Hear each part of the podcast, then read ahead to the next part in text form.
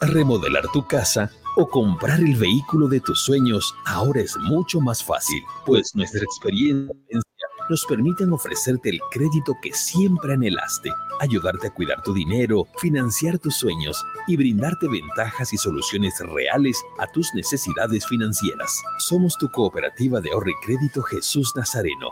Visítanos hoy mismo. Estamos para servirte. Cooperativa de ahorro y crédito abierta Jesús Nazareno RL. Nuestro interés es usted. Esta entidad es supervisada por ASFI. Nos esmeramos en hacer de tu seguro una gran experiencia. Ayuda experta cuando la necesitas. Cómo tener un doctor en la familia. Asesoría médica telefónica las 24 horas del día. Tecnología a tu alcance. A través de nuestra aplicación Alianza Asistencia Móvil, obtienes acceso a información de tus pólizas, cuotas pendientes, alertas de vigencias y acceso total a la red de proveedores de Alianza en cualquiera de sus ramos comerciales. Telemedicina habilitada los 365 días del año. Más de 700 mil asegurados. Alianza Seguros. Contigo por siempre. Este operador está bajo la fiscalización y control de la Autoridad de Fiscalización y Control de Pensiones y Seguros, APS. El auténtico sabor del pollo a la brosted en el Sabrosón. Visítanos con la familia y amigos desde las 7 y 30 de la noche. Pollo a la broster Sabrosón. ¡Qué ricos que son! Quinto anillo entre Avenida 2 de Agosto y Alemana, a una cuadra de la Avenida 2 de Agosto. El auténtico Sabrosón. Pedidos al 766 29 819. ¡Qué ricos que son! No, no firme por firmar. Antes consulte con su abogado. Es un consejo de Marco Antonio Jaime Mier, abogado litigante, asesoramiento jurídico en general. Calle Celso Castedo y Beni, edificio Platinium, celular 709-51864, teléfono 335-3222. En Las Lomas encontrará todo el material de acero para sus construcciones. Planchas de acero, perfiles de hierro, hierro de construcción, tubos, cañerías, angulares, gaviones y mucho más. Las Lomas garantiza la calidad de nuestro producto. Compre Celicia en todo el país. Oficina en Santa Cruz, Avenida Avanza el kilómetro 2, teléfono 342-6905, teléfono fax 342-5776. Las Lomas es acero de construcción. Vas a despertarlo. Apresúrate. Toma el tablero por esa punta. Os encontré, duendecillos. ¡Oh, no! Así que sois vosotros los que construís mis muebles en las noches cuando me voy a acostar. ¿Y cómo hacéis para tener tan buen acabado en tan poco No tiempo? lo hacemos todos nosotros, señor carpintero. Sí, sí. Tenemos un aliado estratégico. ¿Qué quieres decir? Que nosotros hacemos los muebles, pero si mal nos hace los cortes de los tableros. También el tapacanteado y el perforado de bisagras. Y cuando no sabemos cómo hacer algo, nos asesoran. ¡Sí! Pe- pero esto les debe costar una fortuna. Los servicios de Cimal son gratis. ¿Qué esperas? Compra tus tableros en Cimal y obtén gratis los servicios de asesoramiento, corte, tapacanteado y perforado de bisagras. Cimal tiene calidad de leyenda. Haz tu pedido en nuestra agencia central al 348-9646. Cimal, excelencia en maderas. Nada como Fidalga barato de verdad, repartiendo sonrisas de felicidad, porque lo bueno es para compartir, disfrutar la vida, ser feliz. Nada como Fidalga barato de verdad, donde toda la familia siempre va a encontrar el placer de Supermercado Fidalga, barato de verdad. y disfrutar lo que necesita en un solo lugar. ¿Te quedaste sin batería? No te preocupes, nosotros te ayudamos. Autofat, distribuidor de baterías. Atendemos emergencias, servicio de calidad garantizado, delivery súper rápido. Realizamos instalación y entrega de baterías. Trabajamos con todas las marcas de baterías como ser Toyo, Moura, Volta, Tora, entre otras. Autofat, Avenida Grigotá número 223, casi tercer anillo externo frente a IFFB. Si de batería se trata, contáctanos. WhatsApp 713-71-219. Encuéntranos también en Facebook e Instagram. Autofat, sabemos de batería. Todas las especialidades médicas con una atención cálida y profesional. Unidad de terapia con equipos de alta tecnología. Clínica Bilbao Avenida Monseñor Santisteban, 482, diagonal al Center. Clínica Bilbao le devuelve su salud. En las Marías Panadería disfrutamos hacer el pan artesanal de masa madre. Mmm, saborea nuestro delicioso pan bagué, pan rústico, pan de tomate, como también nuestra línea integral de empanadas, pan molde, pan bagué, todo rico y sano. Y no olvides pedir nuestro delicioso budín de coco y avena sin gluten. Haz tu pedido con 24 horas de anticipación al 7500-5103. Es el 7500-5103. Estamos en Facebook Instagram y TikTok. Las Marías Panadería Artesanal. Hacemos el mejor pan de masa madre. La pavimentación del tercer anillo interno entre Avenida Cristo Redentor y Avenida Mutualista permitirá un tráfico más ordenado y fluido. Las grandes obras no se detienen.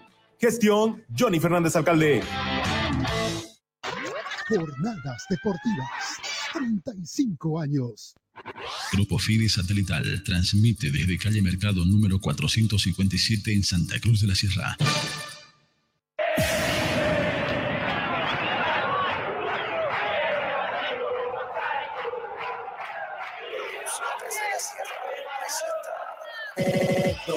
Ya no muevo el día de aquí.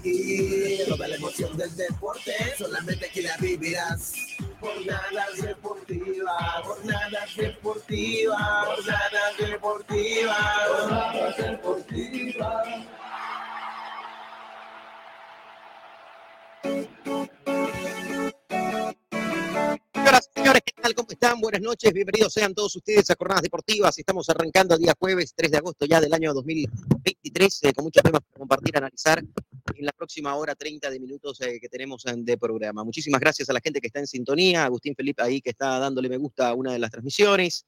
Muchísimas gracias, el saludo ahí para Agustín y también para toda la gente que se va sumando en este día jueves. Eh, la verdad que hemos tenido una semana con mucho fútbol. El martes el partido de Bolívar, ayer el partido de Boca y la próxima semana también vamos a tener Copa Libertadores de América martes y miércoles, además del torneo local y vamos a estar octavos de final, cuartos de final, semifinal y la gran final del torneo más importante a nivel de clubes de nuestro continente. Los saludo a Betito Rivera. Beto, ¿qué tal? ¿Cómo está? Buenas noches.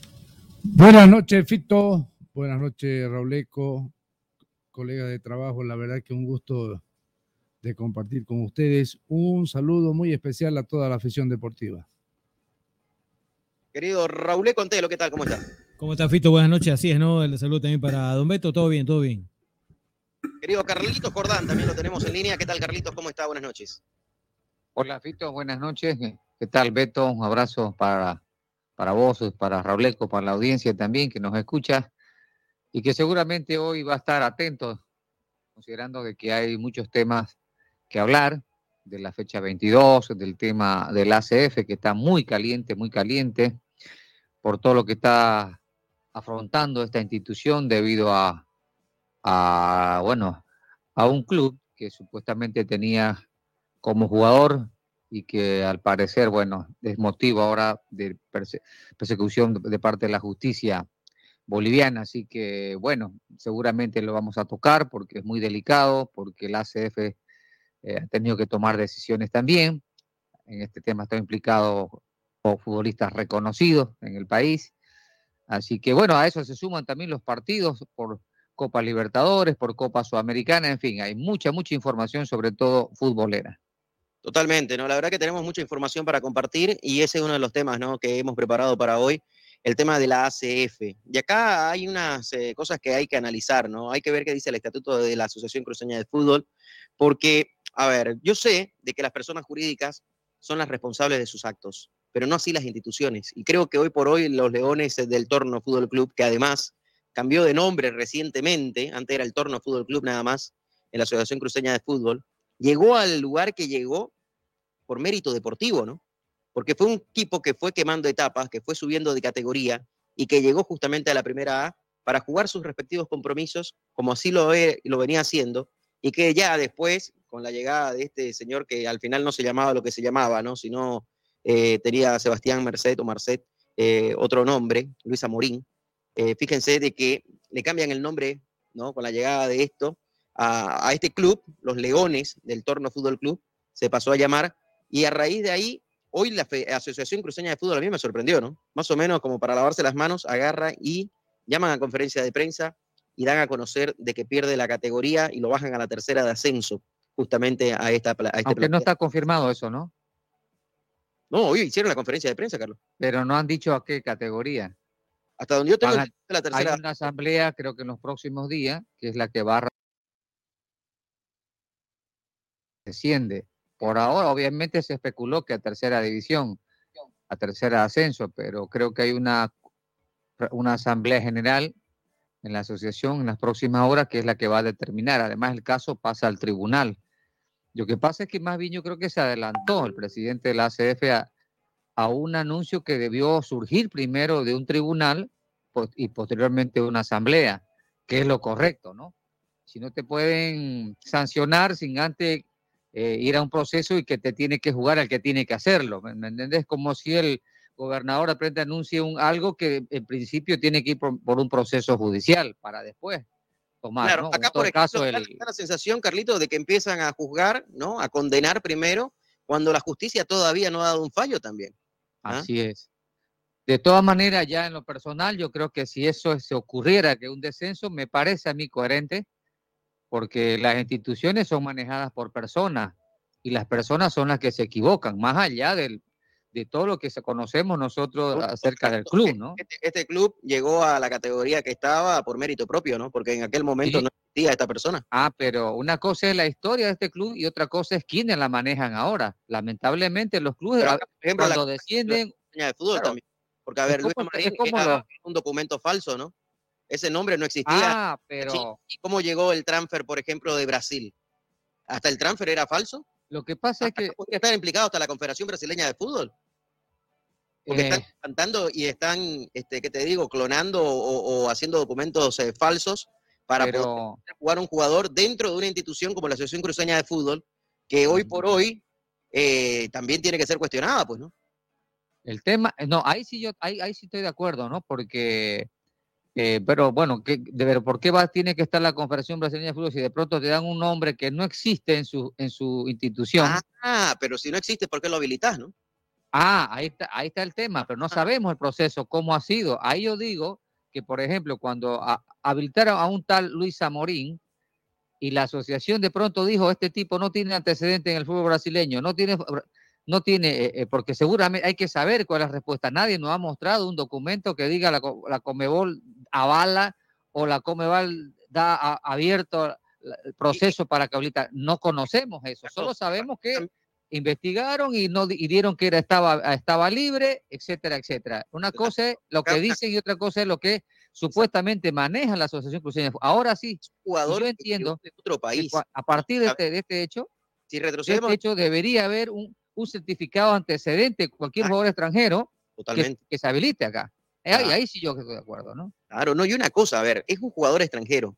Para que un jugador extranjero juegue fuera de su país, necesitas un CTI, ¿no? Certificado de transferencia internacional, ¿sí?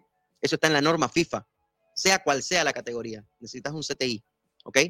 Y este chico tiene 32 años, no tiene 20, no tiene 17, ni para decir que está debutando, ¿no? Tiene 32 años. Entonces, si llega como futbolista al país, no creo que empezó a jugar ayer a los 32 años, ¿no? Entonces, hay que investigar. Y aquí la Asociación Cruceña de Fútbol se terminó aplazando porque no investigaron, claro está.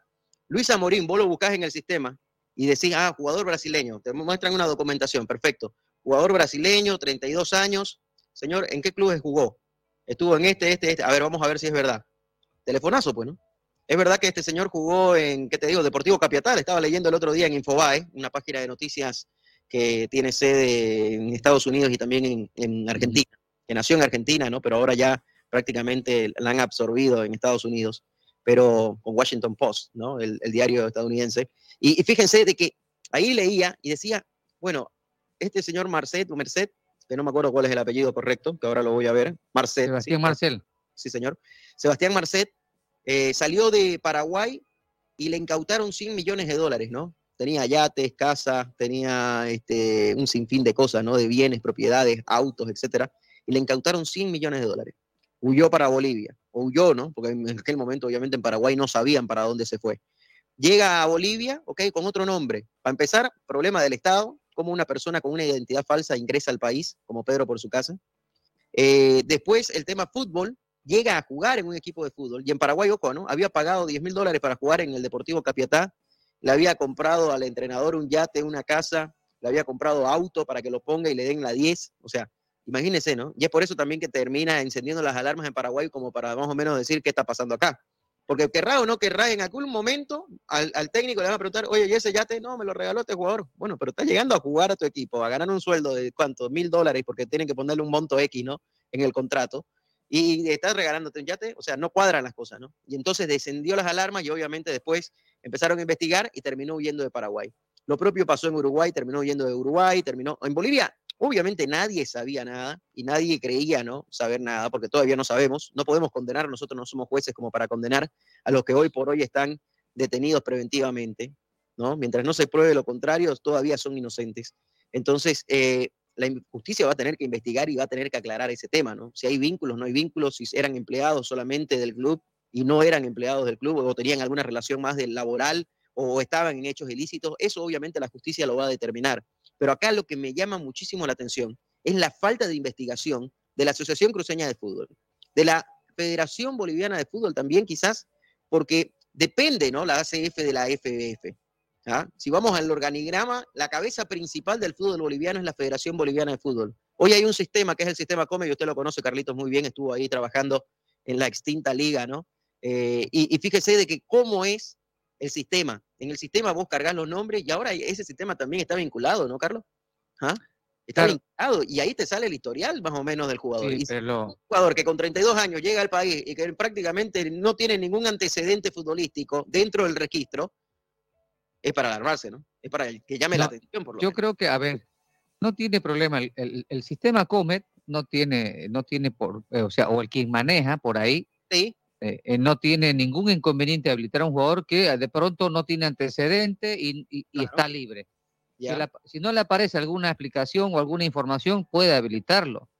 ¿Me entendés? Ahora, yo- Y el bueno, CTI este no es la primera vez, no es la primera vez de suplantación de, de- de identidad. Ah, bueno. Acordate que fue, eh, creo que en Argentina hubo un jugador que ni siquiera debutó, ganó un montón de plata y no había jugado nunca, ¿no? Hay una historia particular que, que se- ha sido este, el motivo de, no sé, de, armar historias acerca de un jugador brasileño, me acuerdo, que ni siquiera llegó a debutar, pero, pero ganó plata durante mientras estuvo y no sabía, no sabía ni siquiera jugar. Pero en fin, yo creo que todo esto es una alarma eh, que tiene para la Federación Boliviana de Fútbol, por supuesto, para todo el entorno de- del fútbol, porque esta experiencia seguramente lo va a llevar a ser más cuidadoso en las habilitaciones. Aunque yo entiendo, y nosotros los que vivimos, vivimos en Santa Cruz y nos damos cuenta de muchas cosas, este, entendemos de que hay señales que, que siempre te van a dar en alerta. Entonces, es un tema muy delicado, por cierto, desde luego que es muy delicado, pero cuando vos de pronto ves un club que, que- que es pobre y que, y que empieza a, a habilitar jugadores que pueden ser caros a los mejores, ya vos tenés que, yo creo que todas esas cosas son señales que te dejan dudas. En muchas situaciones hasta hemos dejado pasar nosotros, nos preguntamos nomás de dónde este club y por qué tanto paga y qué hace, quién es el presidente. Entonces hay señales, pero evidentemente no es nuestro rol investigar la intimidad de las personas. Podemos nosotros sorprendernos de algunos clubes que de pronto llegan con pocos recursos económicos, pero vos ves que fichan y fichan, ¿no? Y empiezan a ver eh, padrinos, etcétera, y no sabes quiénes son los padrinos, pero llegan jugadores que se le paga sueldo y no sabes quién le paga. Todos entendemos y sabemos, aunque sin, sin tener a, eh, ra- eh, a veces argumentos valederos, pero en fin, lo dejamos pasar. Entonces, yo creo que más allá de que por ahí la noticia ha, ha sido interna es internacional, eh, pero no nos sorprende que aquí las identidades se cambien. Vos sabés, aquí en Latinoamérica es común que hay gente que se va de un país a otro y de pronto ah, tiene otra identidad, o se va incluso a Europa y tiene otra identidad. Entonces la suplantación de identidad es mundial. Entonces en Bolivia, obviamente, donde, la, donde es menos estricto el control, seguramente también se puede dar. Pero yo creo que esto eh, el- tiene que ser una alerta internacional porque eh, a nadie desconoce, y Beto lo sabe muy bien, Rauleco, Bófito, de que El narcotráfico hace bastante tiempo que ha ingresado en el fútbol, se aprovecha del fútbol a veces para eh, hacer su nido y de pronto empezar a carcomerlo. Eso, acordate, en la década de los 80, cuando había jugadores que, clubes que eran patrocinados por narcotraficantes y que fichaban jugadores, pero que vos decías, ¿por qué se va ese, a ese país? ¿Por qué entrenadores de semejante calibre? Entonces, y eso sigue, y eso se mantiene. ¿Y dónde la mejor forma de invertir? Me parece que agarra, es, es el fútbol. Y por eso que te digo que a veces cuando vos vas a clubes a, a, cubrir entrenamiento, cuando vos vas a ver campeonatos incluso de asociaciones, que en este caso vos te vas a dar cuenta porque hay señales que de pronto clubes que estaban sumergidos en la pobreza y con equipitos nomás sencillos, da, este, competían, pero de pronto surge otra realidad. ¿Me entendés? Entonces, ella vos te preguntás y te respondés vos mismo. Cuando vos estás en la charla con los colegas, con los amigos, vos te respondés, ah, esto va por ahí. Pero más no va más allá porque no es tu rol el, investigar, no sos policía, sos periodista. Entonces, esta noticia yo creo que a muchos no le ha sorprendido. Es como cuando vos decís esto, cualquier momento va, va a explotar. Y esto ha sucedido. Y esto ha sucedido. Entonces, por eso digo que el fútbol en el que está, hay muchas cosas oscuras, que no solo en Bolivia, en el mundo. Yo creo que los protagonistas, incluidos nosotros los periodistas, tenemos que andar con mucho cuidado porque es una tentación fuerte, se maneja mucho dinero y bueno, eh, lamentablemente la principal víctima son los jugadores o los entrenadores, porque los entrenadores reciben para hacer jugar o, en todo caso hay jugadores que también son solventados por, eh, por, estas personas eh, peligrosas. Entonces, es la verdad que es muy delicado el tema. Me imagino, por eso repito, no solo en Bolivia seguramente ocurre o ocurrirá, pero lamentablemente el club, el club que va, a ser víctima de todo esto, más allá de su buen antecedente, porque sí, Coin no va a reconocer el torno un club de pueblo, de un pueblo tradicional, que peleó, luchó para estar en la primera A, que tuvo su gran momento, que incluso estuvo, por, no sé si jugó la Copa Simón Bolívar, pero de pronto se apagó, se apagó porque a veces ocurre que hay dirigencia que no puede solventar más y, y se va y agarra otro directorio y otro directorio. Pero en este caso, bueno, el torno estaba queriendo ser protagonista y con buenos refuerzos, con, con, gente conocida. Entonces yo digo, para el jugador tiene que ser una alerta también, ¿no? Y para todos, saber con quién, con quién estamos nosotros relacionados y con quién vamos a estar comprometidos, porque en nuestros países pues eh, se corre el riesgo esto, vos no, a veces no, no conoces, o, o, en todo caso sabes quién es, pero no podés decirlo, o en todo caso te metes y arriesgas mucho.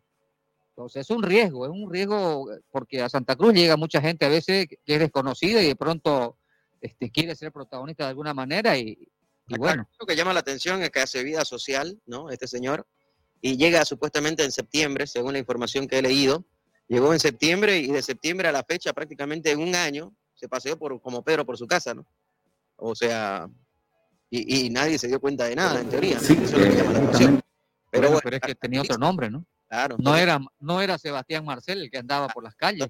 No era el buscado por, por, por, por la policía uruguaya o paraguaya. Claro, lo que pasa es que acá también, obviamente, yo quiero decir una cosa, a mí me sorprendió bastante, por más que todo por el tema de Mujica y de Cristian Latorre, ¿no? Porque sí, eso, eso, por ejemplo, es otro tema, ¿no? Es otro tema. Para mí, si es un narcotraficante que cae, la justicia se va a tener que hacer cargo de él y punto. O sea, nosotros hablamos de deporte. Pero por eso lo relacionamos, porque la gente ahorita que nos escucha debe decir, ¿y esto por qué hablan de Merced? Pero estamos hablando porque hay jugadores implicados, porque hay un club implicado. Hay, un club. hay una asociación que está incluso metida en un proceso, porque a, hoy creo ayer anunció el presidente de la Asociación Cruceña de Fútbol, Noel Montaño, que, que fue a declarar como testigo. Entonces, hay un directorio ahí que ha sido cambiado entre un mes o dos meses, cambió de directorio me imagino que esas personas también que aparecen como presidente y secretario general también van a ir a declarar. O no sé si han sido aprendidas, porque no. Eh, se sabe que en julio pidieron anular la habilitación de, de, este, de este señor. En julio. Sí. O sea, no sé en qué, parte, qué mes de julio sería cuando pidieron deshabilitarlo. Entonces ya son señales también esas, ¿no? Eh, pero en fin, yo creo que eh, creo que todas estas cosas que pasan, siempre uno dice, ¿no?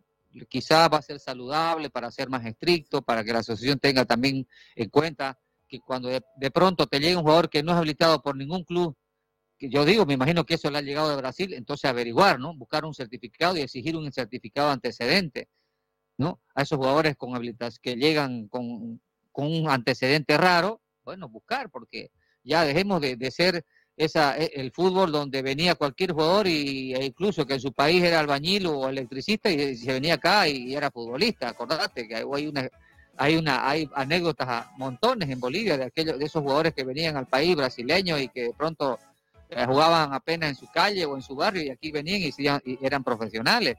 Porque obviamente, no sé si, si les daba, ¿no? Pero ha ocurrido, ha ocurrido. Yo tengo muchas historias, escuché siempre de que llegaban en, camionada, a veces extranjeros, que, que en su, no sé si en su país había, eh, eran futbolistas profesionales, pero llegaban acá y, y, y eran fichados, eran habilitados.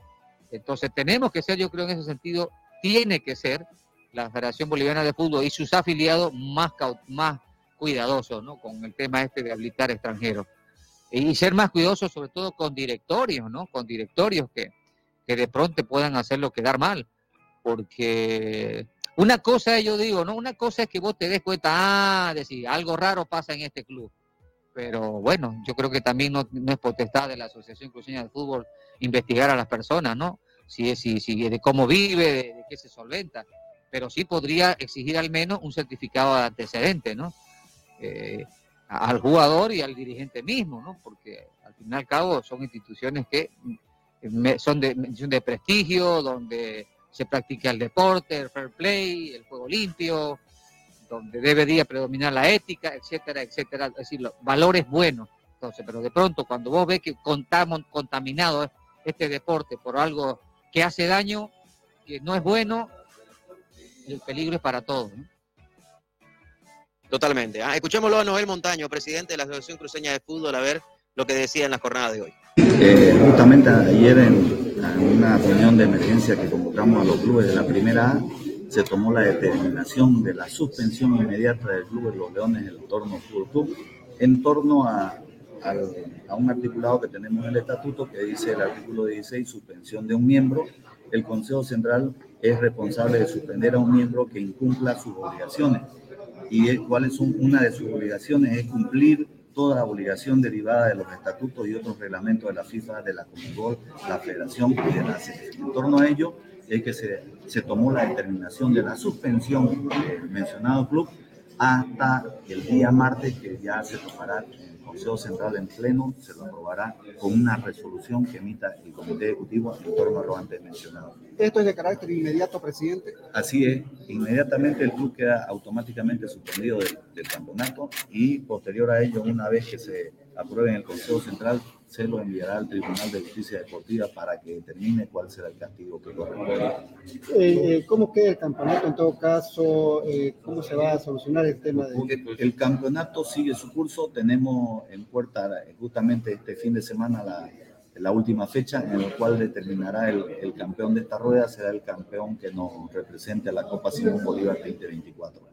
En torno a lo que mencionan de los puntos, eso lo, ese tema lo, lo determinará, vuelvo a reiterar, el Tribunal de Justicia Deportiva. Eh, presidente, eh, volviendo un poquito quizás al caso, eh, más allá, digamos, de la irregularidad que hubiese cometido el club, ¿se sabe quién administraba el, el club en sí? ¿Quién era el propietario o el...? Nosotros no tenemos en la asociación registros de propietarios o dueños de clubes, nos manejamos por eh, directorios con masa societaria. En ese sentido, a nosotros nos hicieron llegar un directorio en su momento y posterior a ello han cambiado dos veces. Más allá de ello, no tenemos ningún conocimiento de que haya un dueño o persona. Vuelvo a reiterar, son directorios. ¿Quién figuraba como presidente de estos directorios inicialmente y después posteriormente? Eh, inicialmente, en fecha 9 de enero, el señor Elvis Ronald Calleja Bonilla y el secretario general Enrique Ballestero, que nos hacen llegar el directorio para la gestión 2023 a la cabeza del señor Roberto Arana y el secretario general Leonardo Suárez. Posterior a ello, en fecha 28 de marzo, nos hace la solicitud ya este directorio con la, eh, la solicitud de inscripción y también la adición, nos solicitan la adición del nombre con el cual pagan los 8 mil bolivianos, ya procede a llamarse los Leones del Torno Club y en fecha 2 de mayo nos hacen conocer un nuevo directorio a la cabeza de Dustin Felipe Mojica Olmo y además Cheneibo Araúz, que en adelante serán presidente y secretario general, como también nos hacen a su vez el 4 de julio la solicitud de deshabilitación del jugador Luis Pablo Amorín Sánchez. ¿Cuándo se, se llega a la deshabilitación de, de Luis Pablo? Eh, el, 4, el 4 de julio. El 4 de julio nos hacen la, la solicitud y inmediatamente se procede a dar la de baja del sistema Comen, por lo tanto, a partir de esa fecha ya no es más jugador, el, mencionado jugador. ¿Este club desde cuándo pertenecía a la asociación comunal?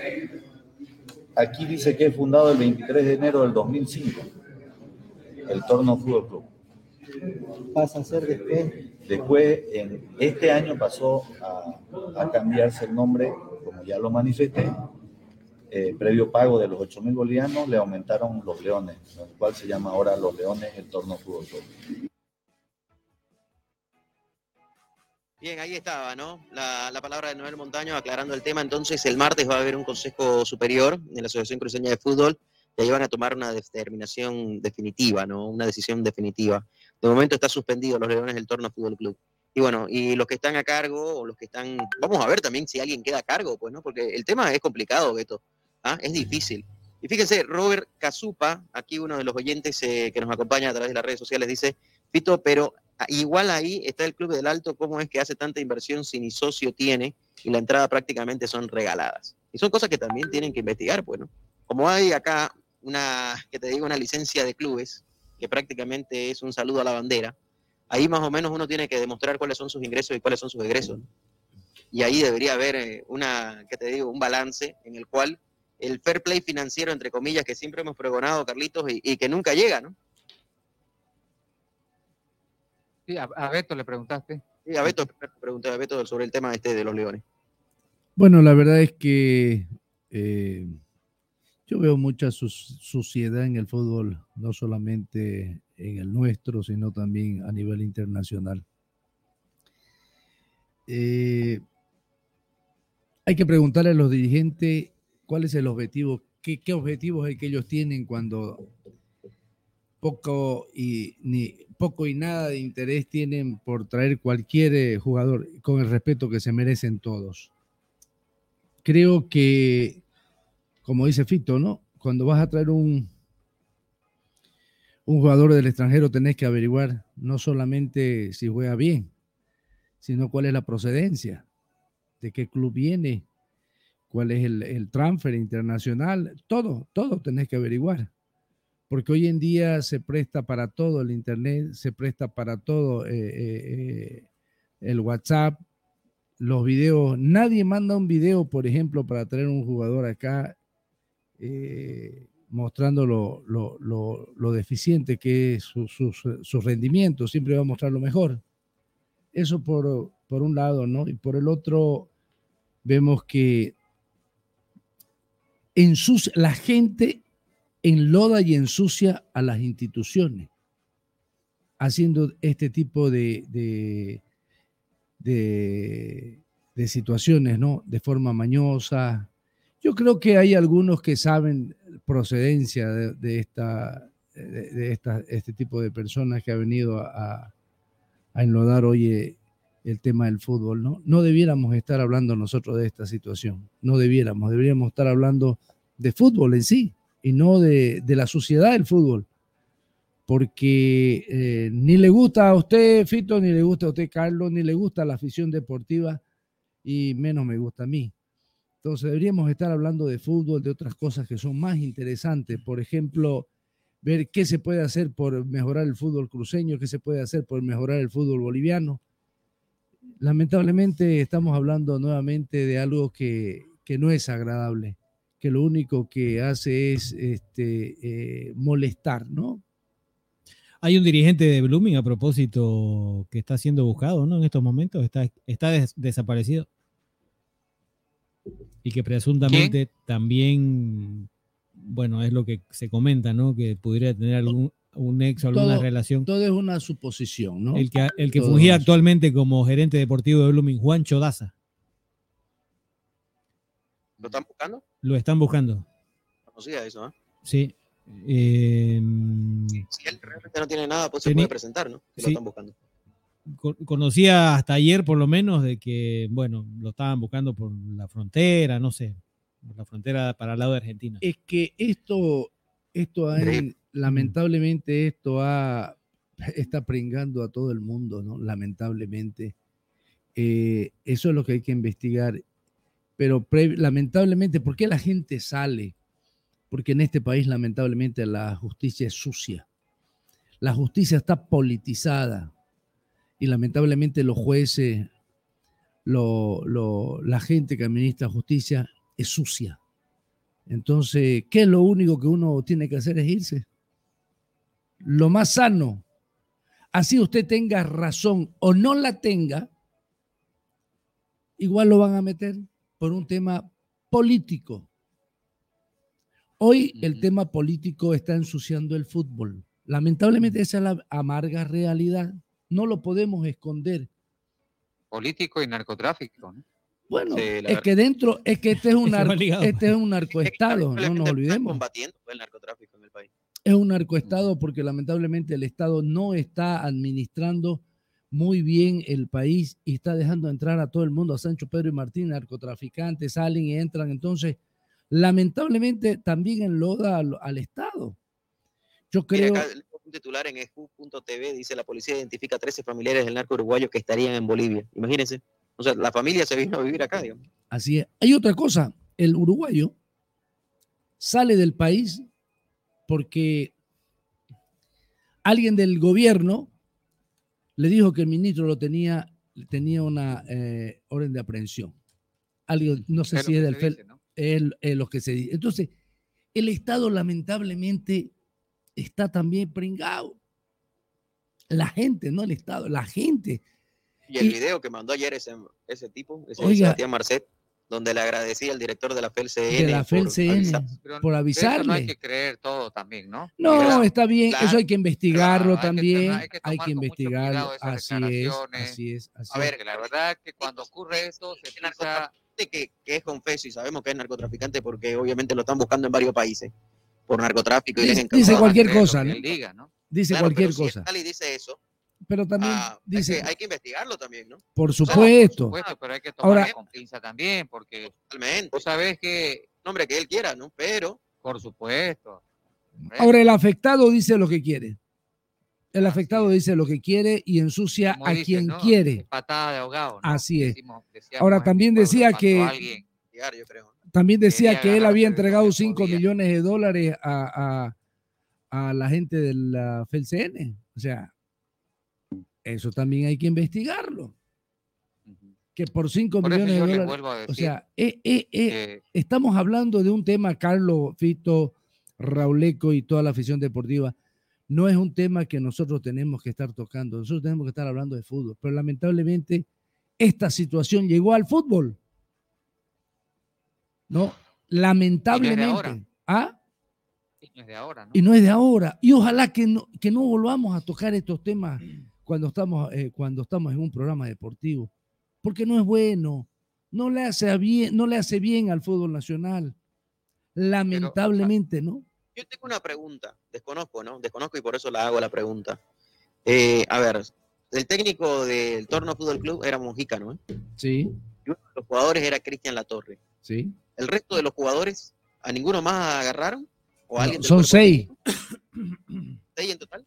Hay seis jugadores que es lo que yo tengo entendido que han agarrado. Y entre ellos está Mojica, ¿no? Eh, O sea, aparte, Con el técnico, ¿no? lógico, Claro, lo que pasa es que son los dos conocidos, ¿no? Claro, exacto. lógico. Este, Lamentablemente, yo vuelvo a decir, Atención a mí, por ejemplo, si me- yo soy futbolista y me llaman para jugar en un club y me ofrecen, ¿qué te digo? Mil dólares, dos mil dólares o cinco mil dólares al mes. Obviamente yo necesito trabajar y soy futbolista, ¿no? Voy y juego. así es.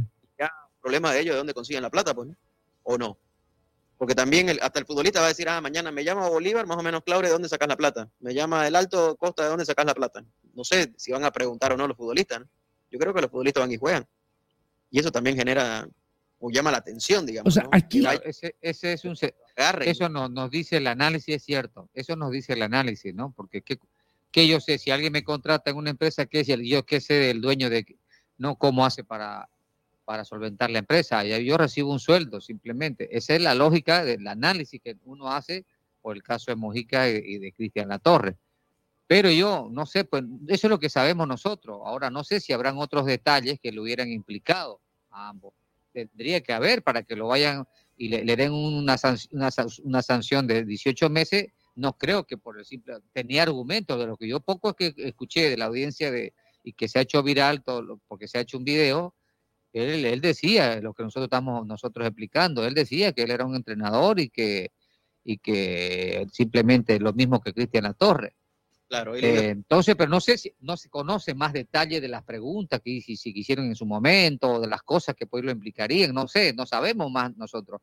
De todas maneras, yo vuelvo a decir, y creo que con esto quiero resumir lo que pasa con, con, el, con el tema de esta, de esta situación tan, tan, tan delicada, es que eh, lamentablemente este, la necesidad a veces tiene cara de hereje, sobre todo en el fútbol, donde hay clubes que reciben mucha presión porque sus hinchas quieren equipos competitivos, porque algo hay que hacer para, para salir del pozo, etcétera, etcétera. De ahí es que hay mucha gente, como la- este señor, que se acercan al fútbol o a los clubes para intentar este, eh, ser protagonista de alguna manera, no sé, por eso decía yo, pagando jugadores, solventando patrocinios, etcétera, etcétera. Entonces, yo creo que todo esto, yo vuelvo a decir, esto es una alerta importante, porque a veces uno dice de todo mal hay que aprender y que tiene que haber algo bueno. Ojalá que así sea, este, tome atención porque es muy delicado, puede, cualquiera puede ser víctima llevado por una necesidad grande, que los clubes sabemos que la mayoría la tiene, ¿no? Eh, pero otros no se dan, no se conocen o no tienen repercusiones o no tienen este, este tipo de, de- de re- de reacciones.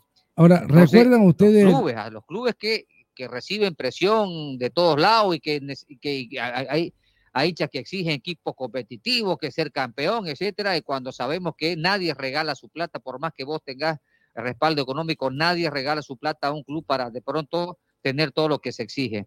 Por eso hay que tener mesura, hay que tener un poco de, de, de- de frialdad, tomar decisiones, de, de al- de aliarse con gente adecuada. Y si no podés, pues bueno, remar, remar, y tienen que entender eso la gente, eh, todos nosotros también, porque a veces formamos parte de las críticas, que decimos por qué, por qué lo otro. Y de pronto cuando suceden estas cosas, nos damos cuenta, ah, ahora sí, ahora sí, por algo es que ciertos clubes, ajá, mira, ¿por qué este está, si no tiene hincha y de pronto está acá? ¿Entendés?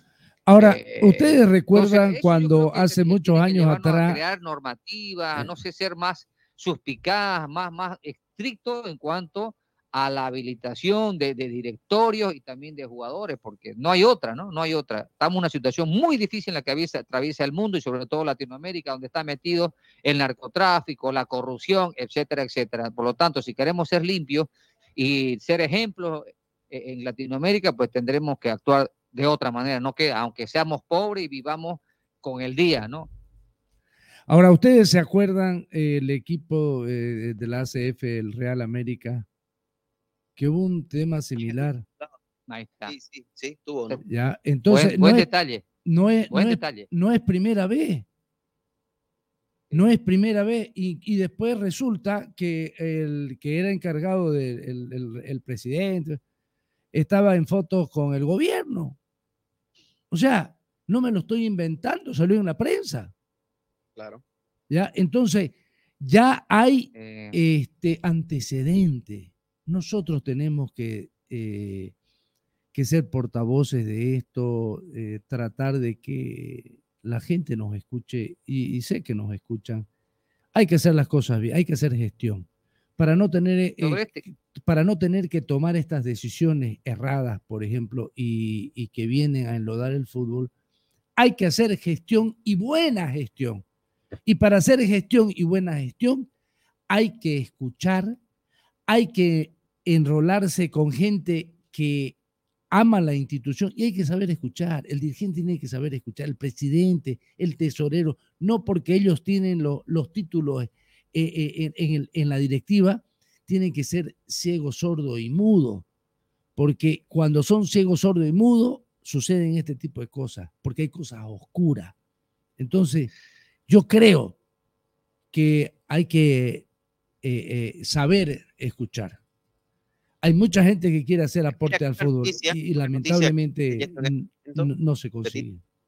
Siga. Escuche esta parte, ¿no? Que la publicó hoy el deber. Dice, los parlamentarios, ¿no? Exigen la renuncia del Castillo a cambio de todos y el cambio de todos los jefes policiales y que se sometan a una investigación imparcial, dice. Y el que habla es eh, el diputado de Comunidad Ciudadana, Alberto Astorga, que dijo al deber que la revelación de Marcet, una vez más, demuestra que Bolivia tiene un narcogobierno, que autoridades tienen relación directa con presuntos narcos, lo que afecta más la imagen del presidente Luis Arce. Y acá palabras textuales, porque está entre comillas, dice, el director de la FELCN tendría que ser destituido inmediatamente tras las revelaciones y esto se le debería procesar porque además no es la primera vez que pasa. Hay que recordar que en el gobierno de Evo Morales hubo varios directores de la FELCN implicados en narcotráfico. Mientras que en Chapar Evo Morales produce droga, el gobierno de Luis Arce protege a los narcotraficantes, puntualizó Astorga. Y fíjense que Evo Morales, ¿quién es el presidente de Palmaflor en este momento? Evo Morales, ¿no? Y acá un diputado nacional, ¿sí? Un diputado de Comunidad Ciudadana, lo apunta a Evo Morales como un productor de droga. Dice, mientras en el Chapare Evo Morales produce droga, el gobierno de Luis Arce protege a los narcotraficantes. Entonces, hay que hilar fino, ¿no? Si queremos realmente eh, Hay que erradicar investigar, cosas, hay que investigar, hay que y fíjense que investigar. hasta deuda, ¿no? Y hoy por hoy lo está diciendo un diputado nacional. Pero Fito, a ver, yo hay que tomar con pinza, yo creo que todas estas declaraciones, yo la verdad que no, no me, no me respaldo en declaraciones de políticos, porque desde que trabajo con periodistas deportivos me doy cuenta de que este tema ya estaba, el narcotráfico en el fútbol. Entonces, hace no es de años. ahora nomás. Hace mucho, muchas décadas. hace bastante tiempo y de pronto escuchar a un, a un señor que representa un partido, una línea política, hablar contra el otro, la verdad que no le doy mucha fe porque entiendo cómo se tratan ellos. Siempre vas a intentar el uno que el otro quede mal, pues al revés. Pero lo real, yo creo que es lo que no- me, me imagino que nos compete a nosotros, es que hay una cosa sucia en el fútbol que enloda el fútbol y que no es de- lamentablemente no es de ahora porque no nos sorprende. Yo creo que nadie ha dicho, ah, el narcotráfico en el fútbol, qué pena. Yo creo que todos los que seguimos ya bas- bastante tiempo en esto no nos sorprende. Lo hemos visto, lo hemos sentido, si querés es el término, cuando hemos hecho cobertura, eh, lo hemos sentido que algo raro ocurrió en un club y como que termina así, porque hay varios ejemplos que decía Beto es uno, y yo y lo recuerdo muy bien. Recuerdo otro que también no hace mucho, acuérdense que murió un, uno que fungía de, incluso de vicepresidente, que falleció en plena calle, ¿ah? Eh, y que estaba metido con esas cosas raras. Claro, el- uno Entonces, no es, no, es, director no es de hoy. Sí. Y me acuerdo, me acuerdo en los años 80, cuando se, ¿me entendés? Este, mm, han fallecido jugadores, han sido heridos jugadores, heridos jugadores.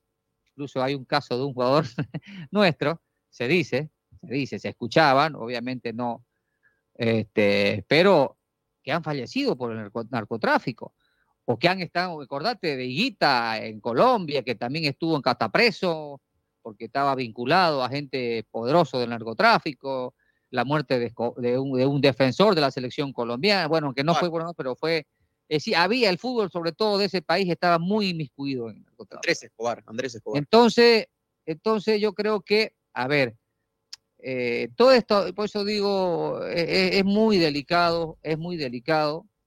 Y, y lo malo es que esto se suma todas las irregularidades que nosotros venimos ya viviendo y observando y criticando desde, que, desde gestiones pasadas de, de falta de cumplimiento a las normas.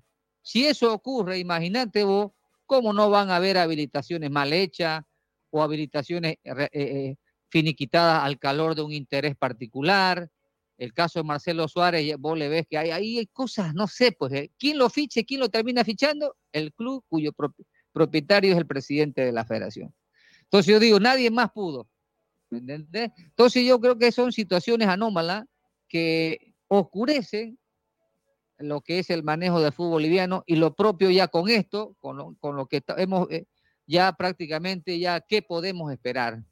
Eh, más enlodado, imposible. Lo único que hay que, yo creo que impulsar es que y, y- y- dar como mensaje que los clubes que no tengan y que la estén eh, remando y remando, que sigan así y que el sacrificio vale la pena cuando vos trabajás con honestidad y buscas un horizonte con honestidad. No hay otra. Que te, no te desespere el tener dificultades económicas ahora. Y esto va para Oriente, para Guavirá, para Blooming, para Real Santa Cruz.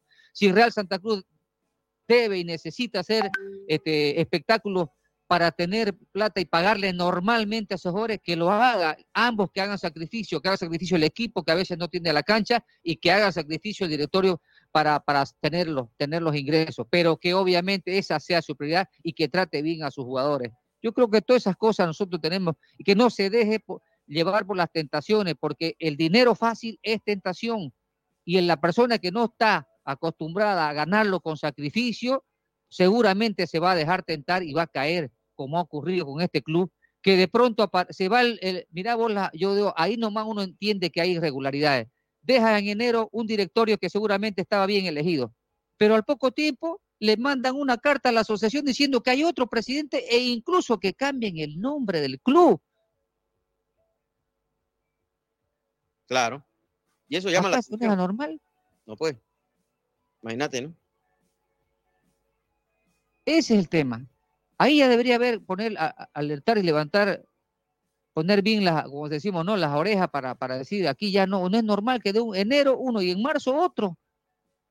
Y con cambio de nombre de club. Claro. Ahí yo digo que ya debería la asociación de hecho, oye, ¿qué pasa? ¿Por qué? ¿Dónde está, dónde está el tribunal electoral? ¿Dónde está que me muestre si hubo una elección como tiene que ser? ¿Por qué cuando se cambia el nombre de un club? No es nomás pagar 8 mil bolivianos y que se cambie el nombre del club. Tiene que haber un proceso electoral, un proceso de cambio de nombre, quiénes asumen, cómo fueron elegidos. Bueno, si no es, si no es, si los clubes no se manejan por dueño, por lo menos debería, una- debería haber un estatuto o una normativa de cambio de directorio. No se puede cambiar de un mes a otro otro directorio. Y entonces ahí está la alerta, ¿no? Totalmente, totalmente. ¿ah? Eh, Están encendidas las alarmas. Bueno, vamos a la pausa, ¿le parece? 8.53 en todo el país. La verdad que se pasó rápido en este tema que es eh, la agenda, lo que está marcando la agenda del día, en torno obviamente a lo futbolístico y a este club, que es eh, los Leones del Torno Fútbol Club, que están perdiendo la categoría, y también la detención de exfutbolistas, ¿no? Como Mujica, un referente en Oriente Petrolero y en el fútbol nacional, y también Cristian Latorre, que en su momento fue hasta capitán de Blooming. Bueno, hacemos una pausa, estamos aquí en Jornadas Deportivas a través de Radio Fides y ya retornamos con más. Pausa, ya venimos. Y ya estamos de vuelta para mantenerte bien informado.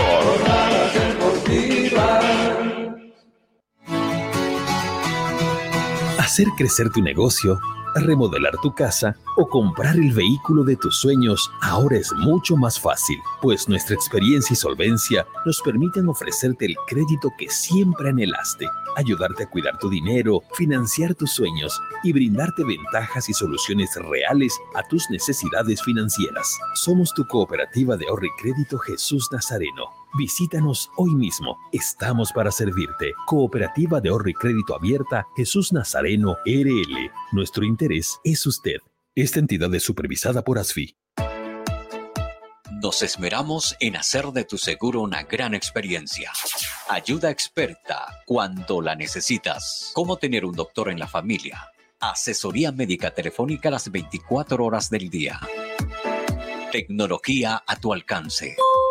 A través de nuestra aplicación Alianza Asistencia Móvil, obtienes acceso a información de tus pólizas, cuotas pendientes, alertas de vigencias y acceso total a la red de proveedores de Alianza en cualquiera de sus ramos comerciales. Telemedicina habilitada los 365 días del año. Más de 700 mil asegurados. Alianza Seguros. Contigo por siempre. Este operador está bajo la fiscalización y control de la Autoridad de Fiscalización y Control de Pensiones y Seguros, APS. El auténtico sabor del pollo a la brosted en el Sabrosón. Visítanos con la familia y amigos desde las 7 y 30 de la noche. Pollo a la broster Sabrosón. ¡Qué ricos que son! Quinto anillo entre Avenida 2 de Agosto y Alemana, a una cuadra de la Avenida 2 de Agosto. El auténtico Sabrosón. Pedidos al 766 29 819. ¡Qué ricos que son! No, no firme por firmar. Antes consulte con su abogado. Es un consejo de Marco Antonio Jaime Mier, abogado litigante, asesoramiento jurídico en general. Calle Celso Castedo y Beni, edificio Platinium, celular 709-51864, teléfono 335-3222. En Las Lomas encontrará todo el material de acero para sus construcciones. Planchas de acero, perfiles de hierro, hierro de construcción, tubos, cañerías, angulares, aviones y mucho más. Las Lomas garantiza la calidad de nuestro producto. Con presencia en todo el país. Oficina en Santa Cruz, Avenida Avanza el kilómetro 2, teléfono 342-6905, teléfono fax 342-5776. Las Lomas es acero de construcción. Vas a despertarlo. Apresúrate. Toma el tablero por esa punta. Os encontré, duendecillos. ¡Oh, no! Así que sois vosotros los que construís mis muebles en las noches cuando me voy a acostar. ¿Y cómo hacéis para tener tan buen acabado en tan poco No tiempo? lo hacemos todos nosotros, señor carpintero. Sí, sí. Tenemos un aliado estratégico. ¿Qué quieres decir? Que nosotros hacemos los muebles, pero si mal nos hace los cortes de los tableros. También el tapacanteado y el perforado de bisagras. Y cuando no sabemos cómo hacer algo, nos asesoran. ¡Sí! Pe- pe- pero esto les debe costar una fortuna. Los servicios de Cimal son gratis. ¿Qué esperas? Compra tus tableros en Cimal y obtén gratis los servicios de asesoramiento, corte, tapacanteado y perforado de bisagras. Cimal tiene calidad de leyenda. Haz tu pedido en nuestra agencia central al 348-9646. Cimal, excelencia en maderas. Nada como Fidalga barato de verdad, repartiendo sonrisas de felicidad, porque lo bueno es para compartir, disfrutar la vida, ser feliz. Nada como Fidalga barato de verdad, donde toda la familia siempre va a encontrar el placer de Supermercado Fidalga, barato de verdad. y disfrutar lo que necesita en un solo lugar. ¿Te quedaste sin batería? No te preocupes, nosotros te ayudamos. Autofat, distribuidor de baterías. Atendemos emergencias, servicio de calidad garantizado, delivery súper rápido. Realizamos instalación y entrega de baterías. Trabajamos con todas las marcas de baterías como ser Toyo, Moura, Volta, Tora, entre otras. Autofat, Avenida Grigotá número 223, casi tercer anillo externo frente a IPFB. Si de batería se trata, contáctanos. WhatsApp 713-71-219. Encuéntranos también en Facebook e Instagram. Autofat, sabemos de batería. Todas las especialidades médicas con una atención cálida y profesional. Unidad de terapia con equipos de alta tecnología. Clínica Bilbao, Avenida Monseñor Santisteban, 482, diagonal al Center.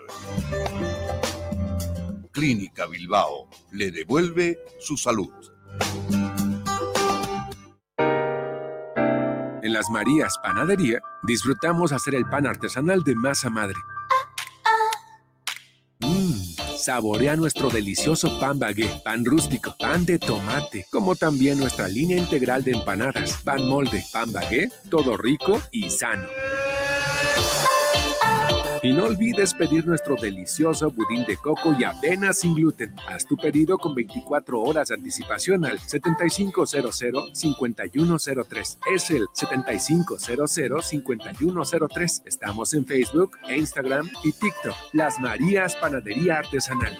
Hacemos el mejor pan de masa madre.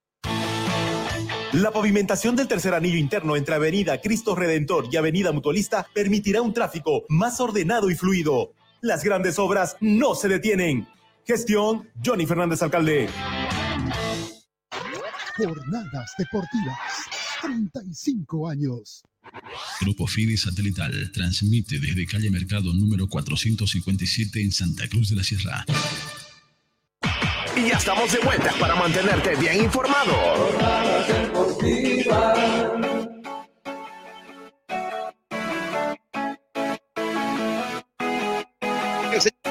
Seguimos con más aquí en Jornadas Deportivas a través de Radio Fides 94.9, 9 en punto de la noche. Y bueno, vamos a hablar ahora de fútbol, de lo que nos gusta.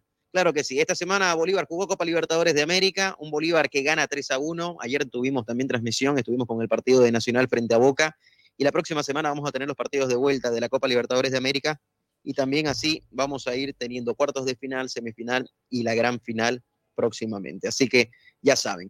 Eh, ¿Qué les pareció, Carlos, Beto, eh, Rauleco, ¿no? Esta victoria de Bolívar. Un 3 a 1 que, ¿sabe qué? Me dio la sensación, después de haber dado vuelta al resultado, que Bolívar pudo haber hasta ampliado la cuenta, ¿no? O sea, sacar una mejor ventaja. Terminó pecando Beto, ¿no? En falta de efectividad. Así es, eh, lamentablemente las cosas no se le dieron a Bolívar y teniendo un dominio, eh, una superioridad sobre el plantel eh, brasilero.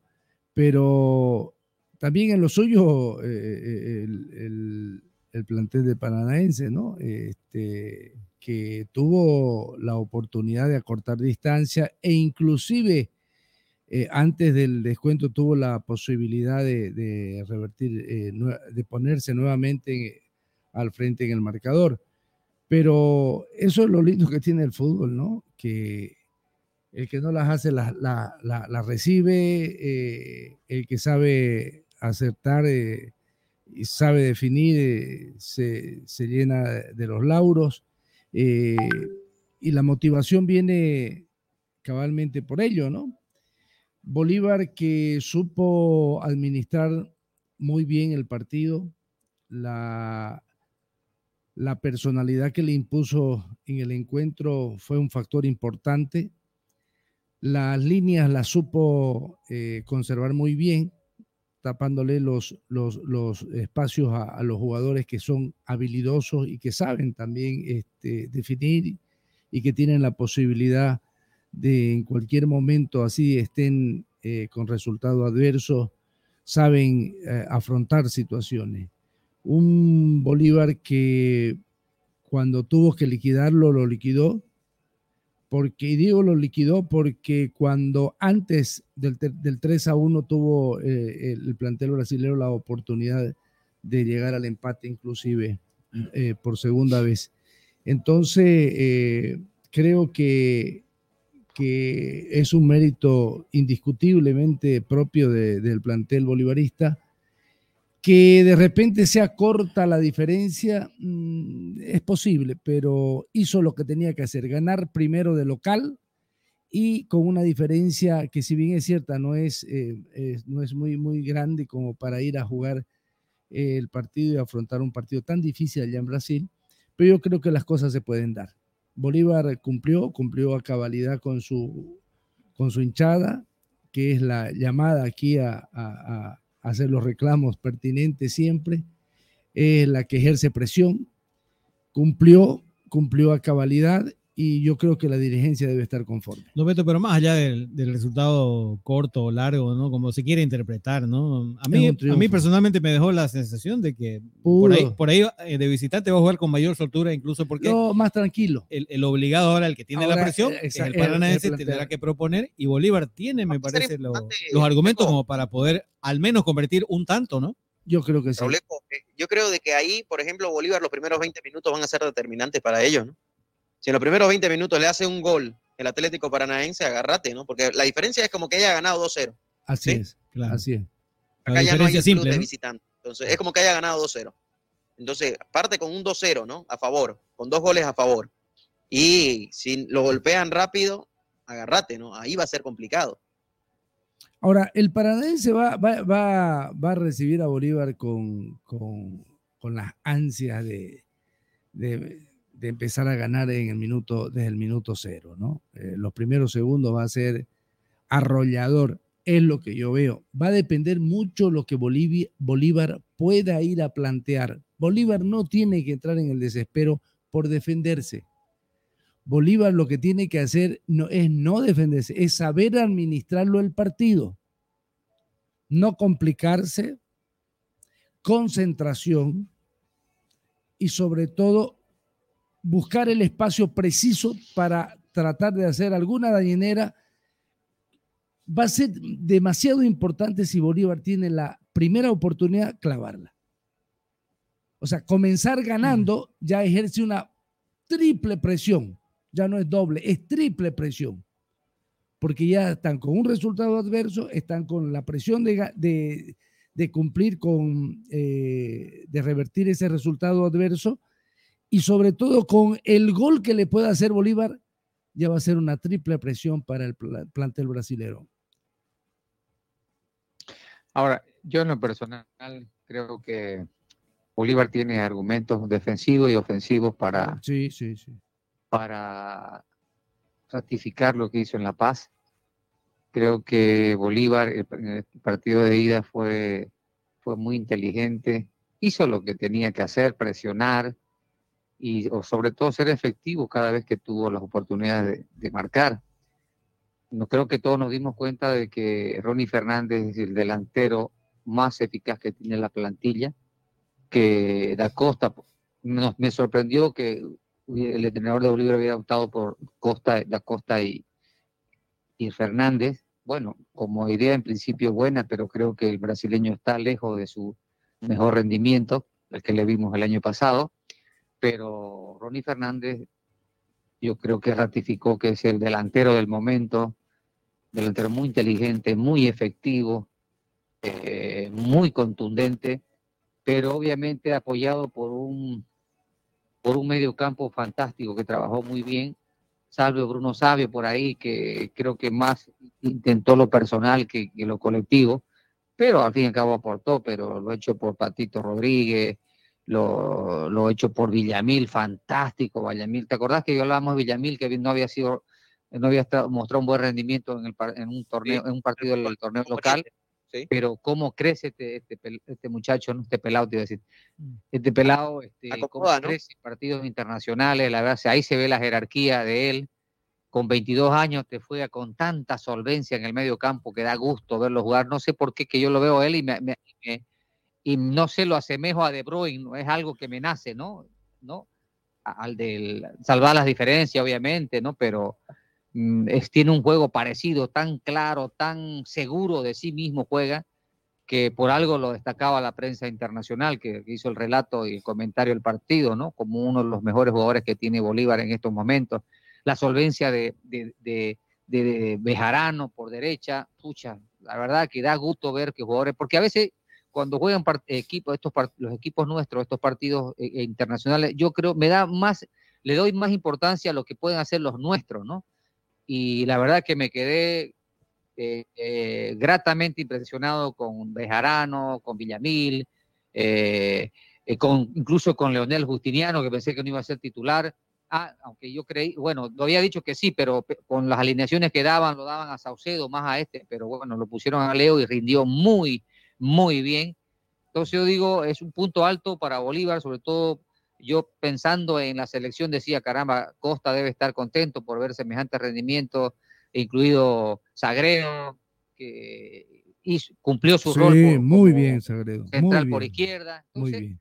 Y vi un Bolívar, sí, un Bolívar este, tranquilo en lo futbolístico que hizo lo necesario y con y me quedé con la sensación de que este Bolívar, si vuelve a plantearlo el partido de la misma manera, con, con claridad, con, con esas ganas siempre y adelante, yo creo que puede, puede conseguir un buen resultado y, asegurar la clasificación en Brasil. Está bien, eh, por, antecedentes siempre los equipos unidos se han traído goleadas de, Brasil, porque allá son, la verdad que ejercen bastante presión y hacen prevalecer la localidad de los equipos brasileños. Pero Bolívar también sabe hacer buenos partidos visitantes, creo que ya lo ha hecho en esta, en esta Copa Libertadores de América, y sobre todo tiene una plantilla, un plantel con jugadores con experiencia, que creo que eso es lo que nos deja nos deja eh, la impresión de que puede hacer eh, un buen partido ante Paranaense. Así que ojalá, ojalá que, el equipo pueda tener una buena reacción de visitante, que no se meta atrás, porque normalmente cuando eso ocurre te van a llover todo el tiempo. Los brasileños, como decía Beto, van a, desde el primer minuto van a intentar hacer el gol que le que abra más al equipo local. Así que, bueno, tengo confianza, al menos eso es lo que nos ha dejado el 3-1. Tengo confianza de que, además que he visto que Paranaense atrás tiene, tiene de fragilidad, ¿no? Tiene debilidad. He visto un par de grandotes que, ¿eh? que han sabido comerse los, los, amagues de Fernández, eh, de, de, Pato Rodríguez, e incluso de, mismo Bruno Sabio. Entonces, se le puede hacer daño, ¿por qué no? Se le puede hacer daño a Atlético Paranaense en el partido revancha.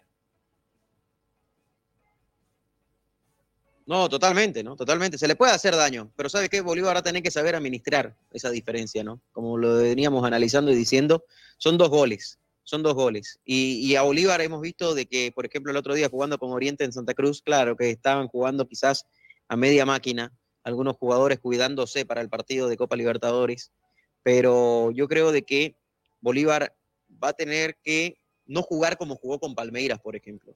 ¿Ah? Con Palmeiras le costó muchísimo, le hicieron cuatro y, prácticamente así cerró la fase de grupo, ¿no? Y en Brasil es difícil, en un lugar con humedad, con un calor, eh, un lugar donde las condiciones no está acostumbrado Bolívar a jugar. La verdad es que yo, lo veo complicado. Ojalá, ojalá, obviamente queremos que pase Bolívar, que saque un buen resultado, que llegue a cuartos de final, que un equipo boliviano siga en carrera. Eso es lo que todos queremos, ¿no?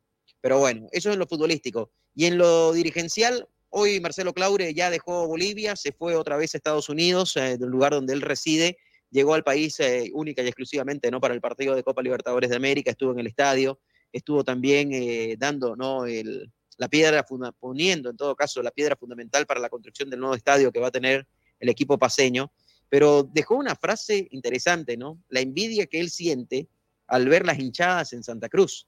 El caso de Blooming y Oriente, que son equipos eh, taquilleros, equipos que fíjense hace varios años que no pelean campeonato, hace varios años que no salen campeones, el último de Blooming fue el 2009 en el torneo local y el último de Oriente fue en el 2010, estamos hablando de 13, 14 años ya que no salen campeones tanto Blooming ni Oriente y las hinchadas no abandonan, ¿no? Las hinchadas llenan estadios, partido por ejemplo de Blooming con, con cualquiera que sea, lleva a un promedio de 12 mil, 15 mil personas, Oriente lo mismo, y, en el peor momento, ¿no? Oriente peleando descenso el otro día con Bolívar, llevó prácticamente un muy, muy buen marco de público. Y fíjense, Bolívar jugando octavos de final de Copa Libertadores de América, que creo que por eso también lo dice, ¿no? Marcelo Claure, jugando octavos de final, no llenó el estadio. ¿ah? La tribuna sur estaba prácticamente vacía. A uno agarraba, lo miraba y empezaba a contar y podía haber contado todos los hinchas que estaban postrados en ese sector. Y eso que no sabe, un equipo taquillero, Carlito? ¿O, será que en La Paz no son tan Lo que no sabe Marcelo Claure, o lo sabe y no lo quiere decir, es que la hinchada de Bolívar está en Santa Cruz, gran parte, ¿no? Ya vive en Santa Cruz. Pero fíjese que, por ejemplo, Oriente juega, ¿qué te digo?, con Libertad Gran Mamoré y el estadio también se llena, ¿no? No es solamente porque jugó con Bolívar, ¿no? Claro. Eh, bueno, es una realidad, pues, ¿no? Yo creo que de a poco las cosas, el fútbol va cambiando hasta en ese sentido, ¿no? Porque tampoco el Tigre te llena estadio. Sí. Por Ready menos. Entonces, hay una realidad futbolera en el país que, está cambiando, que está cambiando. Y ojalá que dentro de poco el Tawichi quede chico y de pronto ya nos haga un estadio acorde a, la población que hay en Santa Cruz, o al menos a, la jerarquía que, que debería tener un estadio en Santa Cruz, ¿no? Este, uno ve estadios en cualquier parte de Latinoamérica y ve estadios eh, que parecen shopping, que da gusto ir, que no solo vas a ver un espectáculo deportivo, vas a incluso a ver, a deleitarte con las cosas que te podés previo y posterior a un partido. ¿Me entendés? Entonces, ojalá, ojalá, pues no, porque esto, lo uno puede llevar a lo otro. Acordate que tantas cosas nos, nos, nos anunciaron que iba a encerrarse el estadio, etcétera, etcétera, y lamentablemente no lo pudieron hacer. momento no. esperemos que las nuevas autoridades o los actuales puedan hacer realidad la aspiración que merecidamente lo tiene Santa Cruz, que es tener un templo de fútbol. Siempre yo digo, el fútbol tiene que ser un, eh, tiene que tener su templo. Lo tiene Argentina y tiene varios templos. Lo tiene España, tiene varios templos. Tiene el del Bernabéu, lo tiene Nou Camp, eh, si todos tienen templos del fútbol, pero nosotros no creo, no sé si el Tawichi o el Siles llega a esa a ese título de templos del fútbol, ¿no? Que, que, la verdad de pronto se convierte en verdadero shopping del fútbol también, ¿no? Totalmente, totalmente. La verdad que hoy es una industria, pues, ¿no? El fútbol. Pero al margen de eso, yo creo que es la pasión también lo que mueve a las masas. Claro, es que lo uno lleva a lo otro, ¿no? Claro, y, pero acá, por ejemplo, y, el fútbol, por ejemplo, ahora como, como esos estadios mall, ¿no? Como que son prácticamente unos shopping ya los estadios, que tienen muchas opciones, eh, Raúl Cobeto, fíjense de que hace, ¿cuánto? 10, 20 años atrás no existía eso y obviamente los estadios igual se llenaban, ¿no? La década de los 90, yo me acuerdo, en Santa Cruz, y el Tawichi no tiene, ¿no? No tiene esas condiciones, ni ahora las tiene pero en los 90, 80, 90, en los estadios en Santa Cruz, cuando jugaba Blooming, cuando jugaba Oriente, siempre se llenaban, ¿no? Y viene de esa, de esa época. Lo que pasa, yo creo mucha gente puede eh, aducir de que aquí porque hace calor la gente, no, la gente es apasionada por su club y la gente apoya a su club. Bueno, eh, está bien. Pueden eh, decían por ahí de que, lógico, en Santa Cruz hace calor y la gente sale. Sí, es verdad, está bien. Pero no tiene el medio de transporte que tiene en el interior. Así es. Así es. O sea, para volver a su casa tiene que ser peripecia y pagar taxi y, es costoso. Aquí el taxi es el más caro que hay en Bolivia. Y los sueldos son los mismos. El sueldo básico es el mismo que hay en, La Paz, en Cochabamba, pero la gente hace esfuerzo por su equipo, por amor a su equipo, por aportar a su equipo. Eso es lo que sucede. Esa es la diferencia marcada que hay entre el Tenés que darle, ¿no? Pero no. Ahora, eh, eh, poco, poco hace eh, los clubes por apoyar al hincha, poco hace. Porque mientras más tarde lo largan el partido para que no tengan opción de retorno a, su, a, su, a sus hogares, lo hacen peor. Lo hacen con más ganas. Y eso yo creo, yo creo que es un factor preponderante para que no se llenen los estadios. Si bien es cierto, tenemos un, eh, estadio abarrotado de, de, hinchas, es verdad. Que somos la ciudad más taquillera del país en términos de recaudación eh, para los clubes, es verdad. Ahora, eh, ¿qué condiciones le da la institución? Cuando programan los partidos, ellos pueden decirnos, nosotros queremos jugar a las siete y media, que es la hora prudente hasta las nueve y media, diez está saliendo y hasta esa hora hay medios de transporte. Porque la Federación Boliviana de Fútbol también tiene que ser consciente que tenés que darle al público las condiciones. Creo yo. Sí, sí. Un caso, un caso yo, yo creo que lo, he visto y lo he, eh, lo he vivido en carne propia es lo, es lo de Montero. Nosotros hemos observado en varias transmisiones de que solo en la preferencia hay gente y que general está vacía normalmente, y las curvas, pero ¿quién va a ir a las 3 de la tarde? Semejante calor y solazo también a la gente. Oye, yo, yo creo que hay muchas personas que quisieran ir con su familia y que no, no, no están en condiciones de pagar 60, 70 pesos, si vale por cada entrada, ¿no? para cobijarse de, la, del sol. Entonces yo digo, ¿cómo? Si, si, la, si general cuesta 30 o 40, que ahí se puede, pero no va a ir a, estarse donde tenés que ponerte algo en el asiento en principio y soportar el sol toda la tarde. Entonces también hay que cositas que, detalles que hay que entender, ¿no? Y, comparto totalmente lo de Beto. Lo mismo en Santa Cruz, yo creo que, y todo es cuestión de pensar en, el, en el hincha o en el socio, ¿no?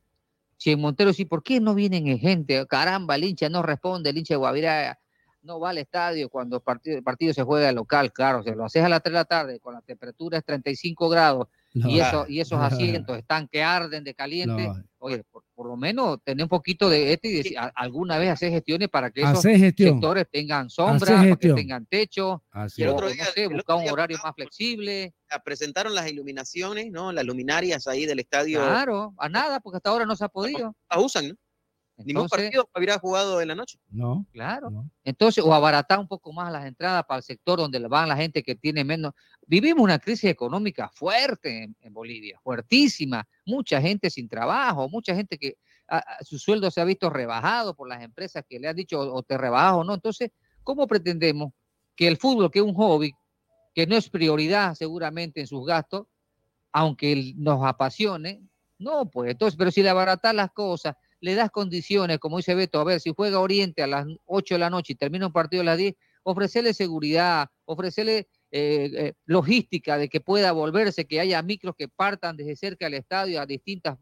Yo creo que hay manera de, darle a, al hincha la posibilidad de que vaya al estadio, ¿no? Pero si no le da, por supuesto que va, vamos a ver también estadio vacío en algunos partidos, como ocurre en Montero, eh, o como puede ocurrir también con el mismo Real Santa Cruz, y que si es que no le da condiciones a su hincha, un estadio que también, de no ser preferencia, el resto está al desamparo, a que llueva o el sol. Entonces es difícil que la gente asista pues en un día de sol o en un día de lluvia. Ahora, por No, ejemplo, la dirigencia, Son detalles a ver, ¿no? la dirigencia debería hacer las gestiones a través de la alcaldía y que la alcaldía también eh, haga las, las gestiones con, la, eh, con los sindicatos, los sindicatos de transporte. Claro. que correcto. solamente que solamente los días de partido eh, la gente haga un esfuerzo por, por eh, trabajar Claro. horas de más. Van a Claro, ganar más. estacionen cerca del estadio y haya Y- salidas al plan, a la villa, lógico. a Cotoca, a Montero. Todo. yo creo que si eso pasara, ¡puf! No. O sea, uno se animaría. La persona que Y vive lejos, además- fuera del cuarto, quinto, sexto anillo, o séptimo, porque hay ya hasta décimo en Santa Cruz, se animaría a ir. Además, acompañando con que las entradas sean accesibles. El costo de las entradas Exactamente. Yo creo que ese es un detalle. Ahora, Ese es un buen que, detalle. eh, eh, siempre lo hemos dicho, es preferible tener eh, 30 mil personas que te paguen 30 pesos a tener, Tener cinco. Tener 5 mil personas que te paguen 60 o 70 pesos. Yo creo que ese detalle Marcelo Claro no lo está viendo también, ¿no? No, no, no. No, acá tampoco, acá tampoco lo ven. acá tampoco lo ven. Vos fíjate. Él no está eh, viendo las consecuencias de una crisis económica fuerte y sobre todo que se siente más en ciudades como La Paz y el resto del país, ¿no? es que él no vive acá, pues. Él no vive Una acá. entrada, ¿cuánto puede costar una entrada para ir a verlo a, a las 8 de la noche? Porque no solo la entrada, es lo como vos decís. Y el retorno ya no es micro, es taxi. Así es. Y, y- y no son, y no son eh, 10 pesos, estás hablando de 30, No, 30 por 40 supuesto. pesos. Y se va a tirar 100 pesos sabiendo que con 100 no, pesos puede vivir dos días. Así es. Está bien, uno puede ser hincha, pero tampoco no es irresponsable, ¿no? De Pero tampoco es 100, burro, 200 digamos. pesos. ¿no? Eh, Tampoco es burro, digamos. Es hincha, ama a su equipo, pero tampoco es burro. Yo Claro, creo que hay por que hacer supuesto. gestión. Eh, esa es la, la tarea dura y, y- y- y estratégica que tienen que hacer los, dirigentes, porque así, si no, las cosas van a seguir empeorando y, tanto Blooming, Oriente, Real, Guavirá necesitan plata. Pero Necesitan vos plata. fíjate, Beto, yo he escuchado varias veces es el, en dirigentes de clubes importantes de Santa Cruz que dicen, prefiero tener 5 mil personas, pero que me paguen bien, a tener 30 mil y que me paguen menos. ¿Verdad? Lo he Pero si tenés eso yo. 30 mil y pagan menos, más bien vas a tener más plata, ¿no? Discúlpeme, yo he escuchado eso. el que le dijo es burro, porque es una Claro, cuestión de cálculo. No, yo te digo que lo he escuchado.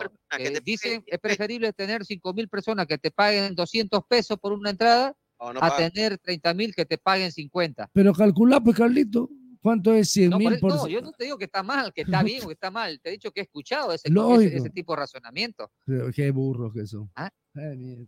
Con razón que el Ah. fútbol está mal, pues. Bueno, Por eso es que el fútbol está mal. Porque no 5.000 saben multiplicar 100 esto. pesos, ¿ya?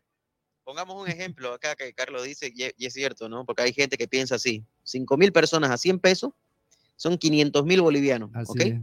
ya. 30 mil personas A a tre- 50 pesos A es 30, un ponerle. millón y medio Pero bolivianos. ¿ah? O sea, Eh, dijo, ah, está hay que ser muy burro, ambiente, pues. Los jugadores se motivan más. o sea, exacto. Hay que ser muy o burro. sea, es que algo que no me cabe en la cabeza y que siempre lo digo, es que en Estados Unidos, por ejemplo, las em- grandes empresas no se manejan por la cantidad de cuánto va a pagar la gente. Fíjense, acá en Estados Unidos hay líneas de teléfono que te ofrecen internet ilimitado, llamadas ilimitadas, mensajes ilimitados, te dan el celular de regalo, ¿no? Pero entre comillas regalo, porque, ¿y por qué digo esto? Porque en realidad te están cobrando 30 dólares al mes, pero llegan a tener de los 300 millones de habitantes que tiene este país, póngale 100 millones de, usuarios Suficiente. por 30 dólares. Suficiente, pues, ¿no? No, Entonces, ganan por cantidad, no ganan por, no ganan por, por ah, No. mis precios son más altos y, y soy el mejor. No, ellos bajan los precios para tener la mayor cantidad de usuarios. Y el fútbol en Bolivia hay que bajar los precios para que haya mayor cantidad de gente dentro del estadio. Si tenés 40 mil personas que entran en el Tawichi, ¿sí? Y el partido te cuesta, en el tema del bordero y toda la vaina, te cuesta, por poner un ejemplo, 10 mil pesos, ¿sí? Vaya una persona al estadio. O vayan 40 mil, que son No, la no capacidad no que cambia tiene, o eso. 30 mil si ustedes quieren, que tiene la capacidad del Tawichi. Es lo mismo, ¿no? ah, no Vas a gastar lo mismo en luz, vas a gastar lo mismo en alquilar la cancha, vas Así a es, gastar lo mismo en pagarle a los árbitros, vas a gastar lo mismo en, en todo. En foco, claro, la luz está ahí incluida, ¿no? La iluminación de, de las graderías, la iluminación de los pasillos, o sea, te va a costar lo mismo. Entonces, lo que tenés que generar es que vaya la mayor cantidad de gente para que te entre más plata. 30 mil personas, 50 pesos, un millón y medio de bolivianos. Estás hablando de cuánto? Más de 200 mil dólares, ¿no?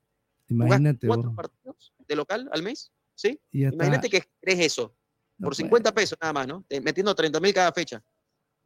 Estás hablando de que salvaste prácticamente, ¿cuánto? En, cuatro partidos salvaste eh, en algunos clubes, ¿no? En el caso de Blooming, por ejemplo, no, que no, no creo que supere los 200 mil dólares su planilla. Entonces ya está pagado tu mes, ¿no? Con un solo partido. Ya pagaste, ya. ¿Ah? Ya pagaste una planilla. Y lo otro es ganancia, si querés. Que lo podés invertir en el mismo club. Blooming, yo creo que Blooming es el club, es el club que si tuviera estadio propio le, le estaría yendo muy bien económicamente. Entonces, un, un, estadio obviamente con condiciones para sus hinchas, ¿no? Claro. Eh, yo creo que... Se compra, ¿no? Es, el club, es el club, con hinchas más leales y en las malas y en las buenas siempre tiene la misma proporción de... Cuando se fue a la B para los hinchas de Oriente que siempre se hacen la burla, que están en la... La ACF ganó plata. No, en la SF ganó plata. Eh, claro. qué? ustedes, ustedes que saben más que yo en este aspecto, díganme un club en el fútbol cruceño, ¿sí? porque no vamos a hablar a nivel Bolivia, porque la ACF es a nivel departamento Santa Cruz, que haya generado más plata que Blooming en la Asociación Cruceña de Fútbol. Cuando Blooming se fue, fue el equipo que más plata generó en la ACF. Así es. Y jugaba a estadio lleno. Yo me acuerdo, ¿sabe qué? Cuando Blooming jugaba en el estadio o en la cancha de la universidad, ¿no? Eh? Que tenía solo una tribuna, ¿se acuerdan? ¿Ah? Una sola tribuna. Era llena la, pregunta es, ¿qué se hizo esa plata? Porque no vimos nunca cosas nuevas en la CF. Totalmente. y ahí va el bordero, ¿no? Exactamente. ¿Ah? Pero en fin. Eh, de todas maneras, tiene que, tiene que sumar el, otro bordero de la. Algo por los hinchas. Mira vos, Real Madrid ha ampliado su estadio, ahora lo va a hacer el Barcelona. El Atlético Madrid cambió por un nuevo escenario. Estudiante La Plata hizo su propio estadio. River Play lo hizo más grande también. River Play, o sea, todos se preocupan por el socio, facilitar el ingreso al socio. ¿no? El estadio, hacerlo más grande o, ver qué hacer. Hay un proyecto que quieren mudarlo ahí mismo en el barrio La Boca para tener un estadio más grande. Exactamente, ya está analizando, porque ha quedado chico, no entran todos los socios. Estudiante de La Plata, por ejemplo, mejoró también su estadio. ¿ah? Sí, todo se mejora porque saben que su hincha le van a dar entonces, pues aquí hay que hacer lo mismo, ¿no? No sé si Club Bolívar con ese estadio, ojalá que le vaya bien y sea un estadio bonito donde esté lleno siempre de hinchas. Lo están remodelando también, ¿eh? Están aumentando la capacidad, ¿no? En su momento llegó a 100 mil espectadores, después cuando pusieron butacas bajó un poco el número y otra vez lo quieren subir, ¿no? Eco decía. No, le decía yo que tenían que sumarle el bordero del contrato de televisación. Recuerden que ese año fue la única vez, me parece, en la historia de la ACF que se, transmitió todo el torneo, ¿no? Todo el año. Claro o sea, señor. Tuvieron ingreso eh, por ese por motivo también, ya la Asociación Cruceña de Fútbol, ¿no? Ahora, eh, e, es un tema muy simple, no hay mucho que discutir, no hay mucho que hacerle el, preámbulo a... Es mejor tener 30 mil a 50 o 30 pesos que 5 mil a 100 pesos. Sencillo, con uno ganas 500 y con, cobrando 30 ganas 900. Y si cobras 50, un millón y medio, tenés 200 mil dólares es una cuestión simple. Hay, hay, hay, que, hay que. Eh, sería bueno, ¿no? ¿Sabes qué sería bueno, Fito, Beto, Rableco? Invitar a un gerente de un club, tipo Blooming Oriente, que manejan ellos, y nos los expliquen eso. Porque, ¿por qué de pronto no se toma ese tipo de decisiones? A ver, cuando vos sabés un clásico, por ejemplo, bueno, que un clásico en Santa Cruz. Qué diferente, el clásico, los clásicos son creo diferentes. que no les miran el precio de los hinchas, igual te llenan, ¿no? Sí, el clásico Pero son diferentes. por ejemplo, cuando uno quiere estadio lleno y pueden tenerlo, ¿por qué no abaratan, no? Preguntarle qué explicación tiene, ¿no? Para mantener precios a veces casi parecidos a los clásicos, cuando deberían bajársele por lo menos hasta un 80% y tener un estadio completamente lleno. Eh, es algo paradójico, ¿no? Y, que llama bastante la atención, que es verdad lo que dice Carlos. O sea, Blooming, hay partidos donde no baja mucho sus precios y la gente sigue yendo, ¿no? Sigue Y uno de los eslogans que tiene hoy Blooming, por ejemplo, que lo he visto en el departamento de marketing y que lo publican ¿no? a través de las redes sociales con sus afiches, anuncios, es la hinchada más pasional, dice. Y es verdad, ¿no? Cuando Blooming el año pasado estaba a punto de irse otra vez a la B, era cuando más llenó el estadio, cuando más la gente alentaba. No por nada, el 2022 fue el equipo que más gente llevó eh, de todos los equipos del país, más gente llevó a los estadios. Y, y, este año Oriente está en lo mismo, Oriente está en una situación complicada y fíjense, ¿no? Cómo la gente llena, va, presencia, apoya. Hay los Teletubbies, ¿no? Que van y, y Porque buenos ejemplos. En, estos últimos partidos de Oriente ha habido muchísima gente, ¿no? que se ha volcado al estadio nuevamente. Eso, eso es lo que genera los buenos ejemplos. ¿Usted no cree que el hincha de Oriente se ha contagiado el entusiasmo de la hinchada de Blooming? Totalmente. Y ahí está. Que ha aprendido que tiene que estar con su club en las malas y en las buenas. Y, por, una, y por una cuestión y por una cuestión hasta lógica y de sentido común de rivalidad, digamos, ¿no? Porque no, no, no nos dejamos nosotros, nosotros somos así o lo que sea y vamos, pues, ¿no? Claro, y eso es lo que debe hacer Guavirá, por ejemplo, también, pero tenés que transmitirlo como dirigente, como periodista, no sé, hay que transmitirlo hay, hay, los buenos Carlos, Lo de, lo de Guavirá, hay que estar en las buenas y en las malas con el equipo de, de tus amores en, Guavirá. Hay que copiar lo bueno. En, Guavirá yo te comento lo siguiente, cuando se jugaban los partidos, yo hice un, yo tenía un, eh, hacía un trabajo en, Montero y, hice una investigación sobre el tema de las taquillas en... A los números, mira usted, ¿no? Mm. Y yo le voy a decir algo. Eh, el promedio más alto en ese entonces lo tenía Guavirá. El promedio más alto, porque se jugaba todo, casi todos los partidos en la noche y los domingos a las 3 de la tarde era llenito, haga frío, haga calor. Y conflicto incluso hemos ido al estadio. ¿No? Llenito. Entonces, este, eh, Guavirá fue el plantel que más taquilla eh, generó en ese año. ¿Ya? Y, y, le doy otro dato más, pero ¿sabe por qué? Es por el tema de la hora. Sí, totalmente. y ahí, por ejemplo, yo creo que la dirigencia de Guavirá tiene que pedir el cambio de horario. ¿no? Se equivoca. Ahora que hay luminarias y todo, decir, bueno, encendamos los focos, viejo. ¿Ah? Porque Guavirá ahorita su promedio de público es muy bajo. Muy bajo. Y aunque no se lo televisen. Totalmente. Al fin y al cabo, si no te lo televisan, el hincha va a ir incluso con más razón. Totalmente. Ahora, eh, yo creo que independientemente de eso, son dos factores importantes. Uno es el horario y otro es el tema del valor de las entradas. Y eso tiene que ser analizado y la, la, dirigencia, estos, estos tipos que se creen magos eh, y para manejar un club con ese tipo de cálculos, como usted me mencionaba, de que preferían tener 5 mil a, a, 200 pesos, pucha, no sé.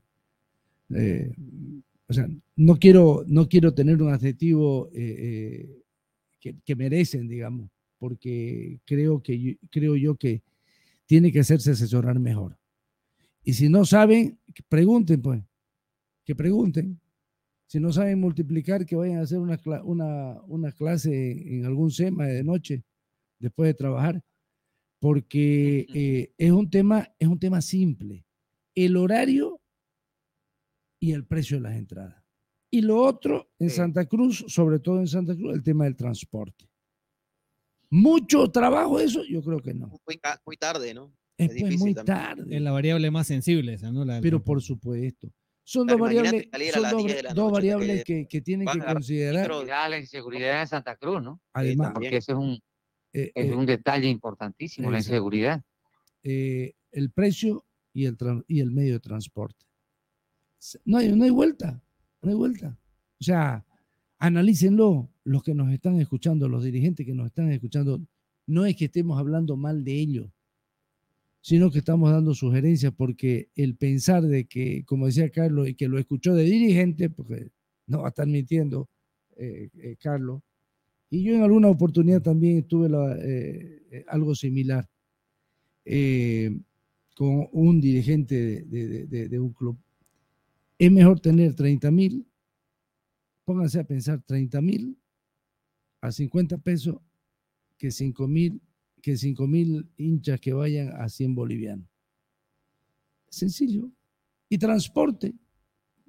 Se acabó. Lo arreglaste. Y aparte de hacer las actividades de marketing que tiene que haber una persona eh, eh, eh, en el departamento. Tienen que tener necesariamente en la admisión de socio, buscar las estrategias necesarias para que vengan a aliarse a la masa societaria. Aquí Enrique Saonero, si lo puedes leer, Bofito, yo creo que es importante su aporte de este oyente fiel. buenas noches, dice. Creo que tiene que tomar. Un razonamiento que me parece interesante, ¿no? Dice. El Blooming jugaría 16 partidos de local por liga y 5 por copa, 21 por 30, 630 bolivianos el abono. Está por ese rango, dice. Y ahí creo que estaría el primer problema en bajar los costos de las entradas, conflicto con sus socios. O preferirían no hacerse socios y esperar la rebaja de las entradas. Ojo, los hinchas de verdad seguirían siendo socios, pero una parte dejaría de serlo. El ejemplo sería de una curva, claro, ¿verdad? Sí, es que tienen que hacer un análisis, bueno, y un balance. Claro que los abonos, por ejemplo, es porque compras el año completo, ¿no? Eh, eh, es como que, por ejemplo, vos te suscribas, no sé, a una aplicación y te dicen si pagas el año completo, te regalo un mes, ¿no? O te regalo dos y, solo pagas diez. Entonces, más o menos algo así también podrían hacer con los socios, ¿no? Decir, bueno, ustedes pagan mil pesos, por poner un ejemplo, y este, los mil pesos te va a servir para entrar a los 21 eh, partidos, pero además te damos una camiseta, te damos una gorra y tenés un, pase para tu hijo gratis, por poner un ejemplo. Entonces, tenés que hacer la forma de cómo atraer también a los socios, ¿no? Eh, y obviamente, al gancho. Yo creo que hacen ese análisis. te lo está pagando el año ese. Yo creo que hacen ese tipo de análisis, ¿no? Hacen, lo hacen, porque hay gente de marketing que sabe. Ahora, no sé si marketing en el fútbol, porque una cosa es saber el marketing general, el marketing, no sé en qué rubro te, te, te moviste, y otra cosa es el marketing el fútbol, porque para marketing el fútbol tiene sus detalles, ¿no? Tiene su idiosincrasia, podríamos decir, el marketing del fútbol, saber cómo reacciona el hincha, cómo es cuando se gana, cómo es cuando se pierde, cómo es cuando le anuncias antes de un inicio de una temporada, o durante, entonces hay distintos tipos de reacciones, entonces vos tenés que saber cuándo entrarle al hincha. Pero yo considero que a veces se llega a la conclusión y, dice, no, el hincha paga siempre, no te preocupes, el hincha cueste mil o cien, igual te va a pagar, así que metámosle nomás mil. Digo yo, pues pensando en, en, en una conclusión, pero lo que dice Enrique tiene razón, yo creo que tenés que verla, es preferible asegurar 5.000 hinchas o 10.000 hinchas en principio de una temporada, como ocurrió con Blooming, con los partidos de tanto la temporada como también de la Copa Sudamericana, pero tener ya cubierto, si querés, los partidos de local y, los partidos sudamericanos toda, por toda la temporada, a empezar a creer en un buen panorama en el futuro, pensando en lo positivo y en lo bueno, a que se acrecente en el futuro esa, esa masa al calor de, una, de, un, de, un, de un resultado bueno, que eso es incierto, ¿no? Digo yo, yo creo que siempre, mm, en lo personal, creo que mejor es asegurarte de entrada. Es como cuando te venden eh, departamentos o casas en preventa.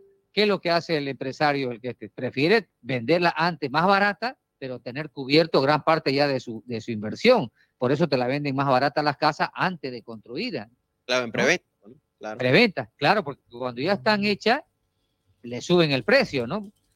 Pero entonces yo creo que mejor es para ese empresario tenerlas todas vendidas ya, aunque sean más baratas, pero tenerlas todas vendidas. Usted Me imagino yo que algo debería pasar, algo similar en el fútbol. Prefiero tener completo el abono ya de todos los socios, tener un montón de socios cubierto la plaza del estadio o de los, de, los, de los partidos que va a jugar de local, a querer subirle de acuerdo a la campaña del equipo que muchos se aprovechan, ¿no?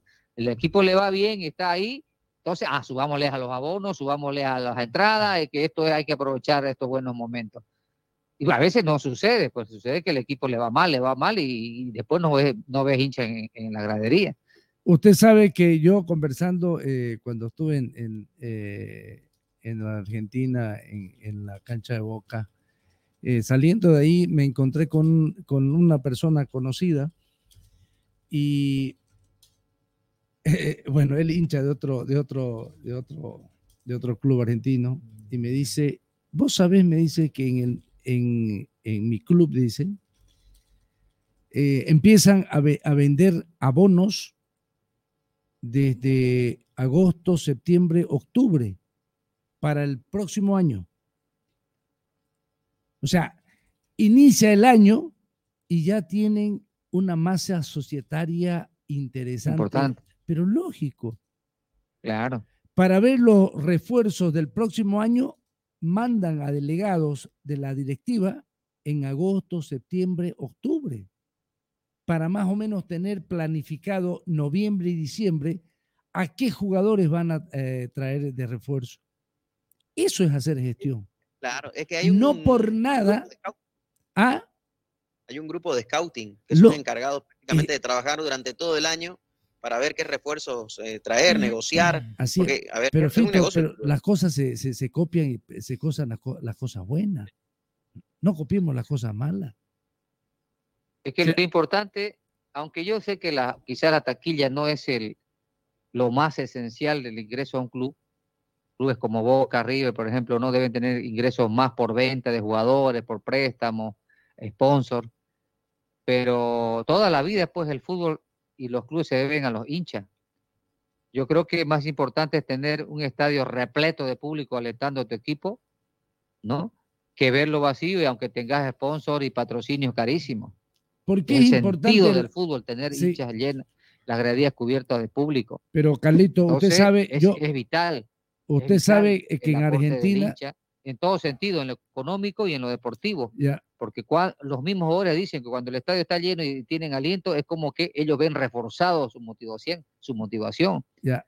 Usted sabe, sí, Carlito, de que en, en Boca es tan importante la taquilla porque eh, el hincha que compra su abono le compra no solamente el abono, le compra la gorra, el llavero, la taza, la polera, eh, el pantalón, la camisa, le compra para él, para su hijo y para el otro hijo.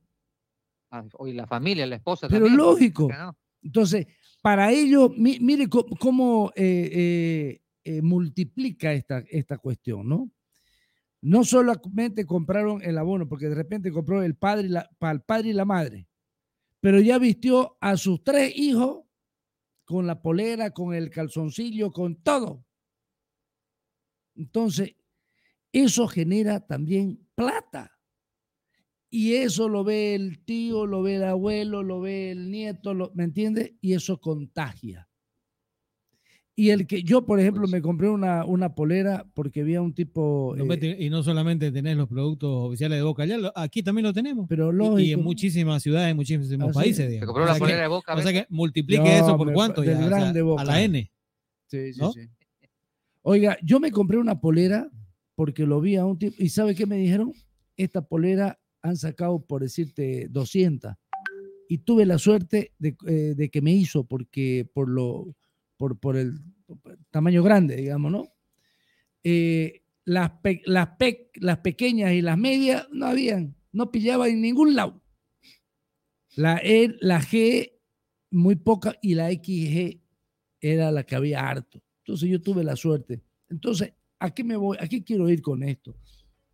No solamente es tan importante la taquilla, o sea, el comprar tu abono para tener taquilla favorable al club, sino lo que repercute eso en tener polera, gorra, llaveros, tazones, varias cosas, varios souvenirs. Yo me trae muchos souvenirs, ¿me entiendes? Eh, te genera eso también, bueno. Pues, pero contagia. contagia. ¿Ah? querés todo prácticamente. Atrás ahí es una locura, ¿no? Fíjense que en Bolivia, por ejemplo, Oriente y Blooming tienen sus copas, trofeos, ¿no? También lo propio de Wilterman, Bolívar, y, los tienen archivados, ¿no? Yo he ido a San Antonio y yo he visto las copas con polvo. He ido ahí a la sede de Blume y, los trofeos con polvo, con telaraña, o sea, porque no lo cuidan, no le dan su lugar, no hacen un mini museo más o menos para mostrar la identidad, ¿no? Y la historia del club, donde se vean fotografías, videos, goles, camisetas antiguas, zapatillas que usaron en algún momento los protagonistas, los jugadores, eh, un sinfín de cosas. Usted va al Museo de Boca y es impresionante, ¿no? Y pagás entrada, o sea, no es que entrar. No, y, no, y colectivo, oye, colectivo lleno. parte de un, pero verdadero. Por parte del, del turismo cruceño, Totalmente. visitar que los alumnos, por ejemplo, visiten un día, un día de tours para los colegios, escuelas, ¿no? Visitar por clubes. yo voy a resaltar algo que ahorita menciona Carlitos esto, y es cierto, en Blooming eh, hicieron una campaña que es la hija de Marquito Chávez, Mariana Chávez, ¿no? La que está encargada ahí en, cuanto a, este trabajo y también a Sánchez, se me fue el nombre de Carlos Andrés Sánchez, ¿sí? Eh, que es encargado ahí de, la comisión de, comunicación y, también de prensa y, están en marketing ahí trabajando en conjunto. que fueron a los clubes y los acercaron a los jugadores a los clubes también, ¿no? Y, visitaron, eh, perdón, fueron a, los colegios, ¿no? Con jugadores y con cosas, con actividades de parte del Club Blooming. ¿Para qué? Para más o menos contagiar a esos niños, porque esos niños, no nos olvidemos, que una, a ver, póngale que vaya al colegio y que hayan 100 niños. De los 100 niños, por lo menos 10 van a querer ir a entrenar a Blooming. Son futuros hinchas. 10 que salga uno o dos y que te genere ingresos, no puede. Es ganancia, ¿no es? Pero hay que hacer gestión, hay que moverse. Hay, ¿ah? que, moverse. hay que acercar, hay que acercar al club, a los niños, porque los niños también son tus futuros hinchas también, no te olvides. Así es.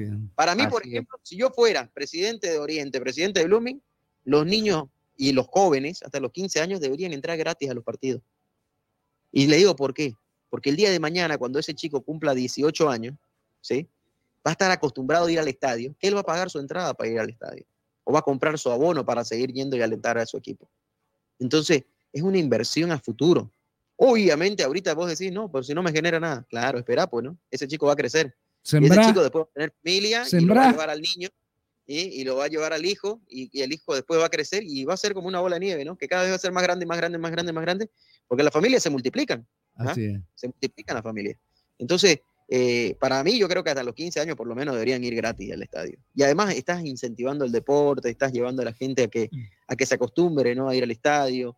O sea, es un efecto multiplicador positivo en el aspecto de que eh, estas personas van a ser tus futuros hinchas, van a ser tus futuros socios, que es esa la palabra, ¿no? Tus futuros socios. E incluso, mirá vos, yo digo cómo el fútbol te puede generar un montón de iniciativas, ¿no? E incluso yo decía, hasta el Tawichi mismo debería ser un ícono o una referencia de para visita de niños. Claro. O de, o de turistas, digo yo porque es nuestro templo, aunque esté así como esté, es nuestro templo. Entonces, vos formarlo, que forme parte, este es nuestro principal escenario deportivo, de un eje turístico. ¿Me entendés? Cosa que esté abierta, cobrarle un boliviano si querés a los niños que quieran hacer recorridos, los camarines, ¿no? El lugar donde se cambian los jugadores, los hábitos, donde se transmiten los partidos, las graderías, el palco, la cancha, entrar a la cancha. Que forme parte de un tour local, si querés, o si no también hacerlo para el turismo, que al turista que le guste el fútbol conocer. Normalmente uno cuando va, el futbolero dice, oye, cuando vos vas a Madrid, lo primero que el futbolero que hace es querer ir a, conocer el estadio del Real Madrid, el Bernabéu, o vas al Barcelona, en Nou Camp, o vas al Sevilla, etcétera. Pero yo creo que muchos futboleros vienen también a Santa Cruz. Y dice, ¿cuál es? A ver, vamos, pagá un cinco bolivianos, aunque sea que sirva para limpiar los baños o darle eh, eh, la, higiene necesaria. Sí, ¿cómo no va a pagar cinco bolivianos un turista para conocer nuestro principal estadio? Y si a los niños vas por una escuela de, de 20, 30 chicos, ya que paguen cinco bolivianos el grupo, que sirva para aunque sea algo, o gratis, pero ya le está dando, como vos decís, esa, esa que el niño se maraville de conocer un estadio de fútbol, le digas a papá, me conocí el Tawichi. Esas cositas que parecen insignificantes, pero que son importantes, sí lo son, que parece, por eso digo, puede generar un sentido de pertenencia o un, un, este, un origen de una afición nada más. Entonces yo digo, el, el fútbol genera esas cosas. Si nosotros que somos viejos vamos a templo a conocerlo, ¿cómo no va un chico que vive lejos en el plan, en Montero, en Yapacaní, en el otro, no va con su colegio, decir, bueno, señor, el fin de semana nos vamos a Santa Cruz, vamos a conocer a los peladitos que les gusta el fútbol, vamos a conocer el Tawiche, ¡ah, caramba! ¿Cómo no le va a gustar? ¿Cómo no le va a gustar ir a un Blooming y pasar por, recorrer donde entrena, donde entrena Arce, donde está Sinesterra, su hincha, o en Oriente al revés? Hacer un circuito, pic, pic, pic, aquí entrenan, ahí mira, ahí se cambian, eh, allá son las canchas, aquí entrenan, están los chicos, le vas mostrando un tour. Esas cositas que lo vas a motivar. Digo, le puede dar otro al fútbol, al fútbol cruceño, ¿no? Y al muchacho que está empezando a conocer lo que es esta actividad son cositas bonitas que me imagino tendrán que hacerlo en el futuro o tienen que hacerlo, pues, ¿no? Vamos a la pausa, ¿le parece? La última acá en Jornadas Deportivas y ya retornamos con la parte final. Y ya estamos de vuelta para mantenerte bien informado.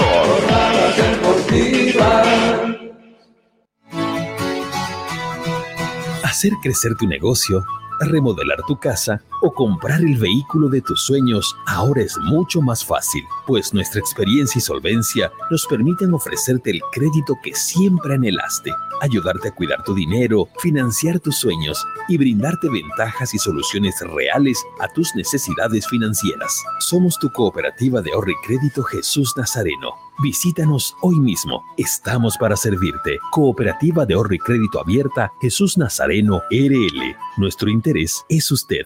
Esta entidad es supervisada por ASFI. Nos esmeramos en hacer de tu seguro una gran experiencia. Ayuda experta cuando la necesitas. Cómo tener un doctor en la familia. Asesoría médica telefónica las 24 horas del día. Tecnología a tu alcance. A través de nuestra aplicación Alianza Asistencia Móvil, obtienes acceso a información de tus pólizas, cuotas pendientes, alertas de vigencias y acceso total a la red de proveedores de Alianza en cualquiera de sus ramos comerciales. Telemedicina habilitada los 365 días del año. Más de 700 mil asegurados. Alianza Seguros. Contigo por siempre. Este operador está bajo la fiscalización y control de la Autoridad de Fiscalización y Control de Pensiones y Seguros, APS. El auténtico sabor del pollo a la brosted en el Sabrosón. Visítanos con la familia y amigos desde las 7 y 30 de la noche. Pollo a la broster Sabrosón. ¡Qué ricos que son! Quinto anillo entre Avenida 2 de Agosto y Alemana, a una cuadra de la Avenida 2 de Agosto. El auténtico Sabrosón. Pedidos al 766 29 819. ¡Qué ricos que son! No, no firme por firmar. Antes consulte con su abogado. Es un consejo de Marco Antonio Jaime Mier, abogado litigante, asesoramiento jurídico en general. Calle Celso Castedo y Beni, edificio Platinium, celular 709-51864, teléfono 335-3222. En Las Lomas encontrará todo el material de acero para sus construcciones. Planchas de acero, perfiles de hierro, hierro de construcción, tubos, cañerías, angulares, gaviones y mucho más. Las Lomas garantiza la calidad de nuestro producto. Compre Celicia en todo el país. Oficina en Santa Cruz, Avenida Avanza el kilómetro 2, teléfono 342-6905, teléfono fax 342-5776. Las Lomas es acero de construcción. Vas a despertarlo. Apresúrate. Toma el tablero por esa punta. Os encontré, duendecillos. ¡Oh, no! Así que sois vosotros los que construís mis muebles en las noches cuando me voy a acostar. ¿Y cómo hacéis para tener tan buen acabado en tan poco no tiempo? lo hacemos todos nosotros, señor carpintero. Sí, sí, tenemos un aliado estratégico. ¿Qué quieres decir? Que nosotros hacemos los muebles, pero si mal nos hace los cortes de los tableros. También el tapacanteado y el perforado de bisagras. Y cuando no sabemos cómo hacer algo, nos asesoran. ¡Sí! Pe- pero esto les debe costar una fortuna. Los servicios de Cimal son gratis. ¿Qué esperas? Compra tus tableros en Cimal y obtén gratis los servicios de asesoramiento, corte, tapacanteado y perforado de bisagras. Cimal tiene calidad de leyenda. Haz tu pedido en nuestra agencia central al 348-9646. Cimal, excelencia en maderas. Nada como Fidalga barato de verdad, repartiendo sonrisas de felicidad, porque lo bueno es para compartir, disfrutar la vida, ser feliz. Nada como Fidalga barato de verdad, donde toda la familia siempre va a encontrar el placer de Supermercado Fidalga, barato de verdad. y disfrutar lo que necesita en un solo lugar. ¿Te quedaste sin batería? No te preocupes, nosotros te ayudamos. Autofat, distribuidor de baterías. Atendemos emergencias, servicio de calidad garantizado, delivery súper rápido. Realizamos instalación y entrega de baterías. Trabajamos con todas las marcas de baterías como ser Toyo, Moura, Volta, Tora, entre otras. Autofat, Avenida Grigotá número 223, casi tercer anillo externo frente a IPFB. Si de batería se trata, contáctanos. WhatsApp 713-71-219. Encuéntranos también en Facebook e Instagram. Autofat, sabemos de batería. Todas las especialidades médicas con una atención cálida y profesional. Unidad de terapia con equipos de alta tecnología. Clínica Bilbao. Avenida Monseñor Santisteban, 482, diagonal al Center. Clínica Bilbao le devuelve su salud. En las Marías Panadería disfrutamos hacer el pan artesanal de masa madre. Mmm, saborea nuestro delicioso pan bagué, pan rústico, pan de tomate, como también nuestra línea integral de empanadas, pan molde, pan bagué, todo rico y sano. Y no olvides pedir nuestro delicioso budín de coco y avena sin gluten. Haz tu pedido con 24 horas de anticipación al 7500-5103. Es el 7500-5103. Estamos en Facebook, Instagram y TikTok. Las Marías Panadería Artesanal. Hacemos el mejor pan de masa madre. La pavimentación del tercer anillo interno entre Avenida Cristo Redentor y Avenida Mutualista permitirá un tráfico más ordenado y fluido. Las grandes obras no se detienen. Gestión Johnny Fernández Alcalde. Jornadas deportivas. 35 años. Grupo Fide Satelital transmite desde calle Mercado número 457 en Santa Cruz de la Sierra. Y ya estamos de vuelta para mantenerte bien informado.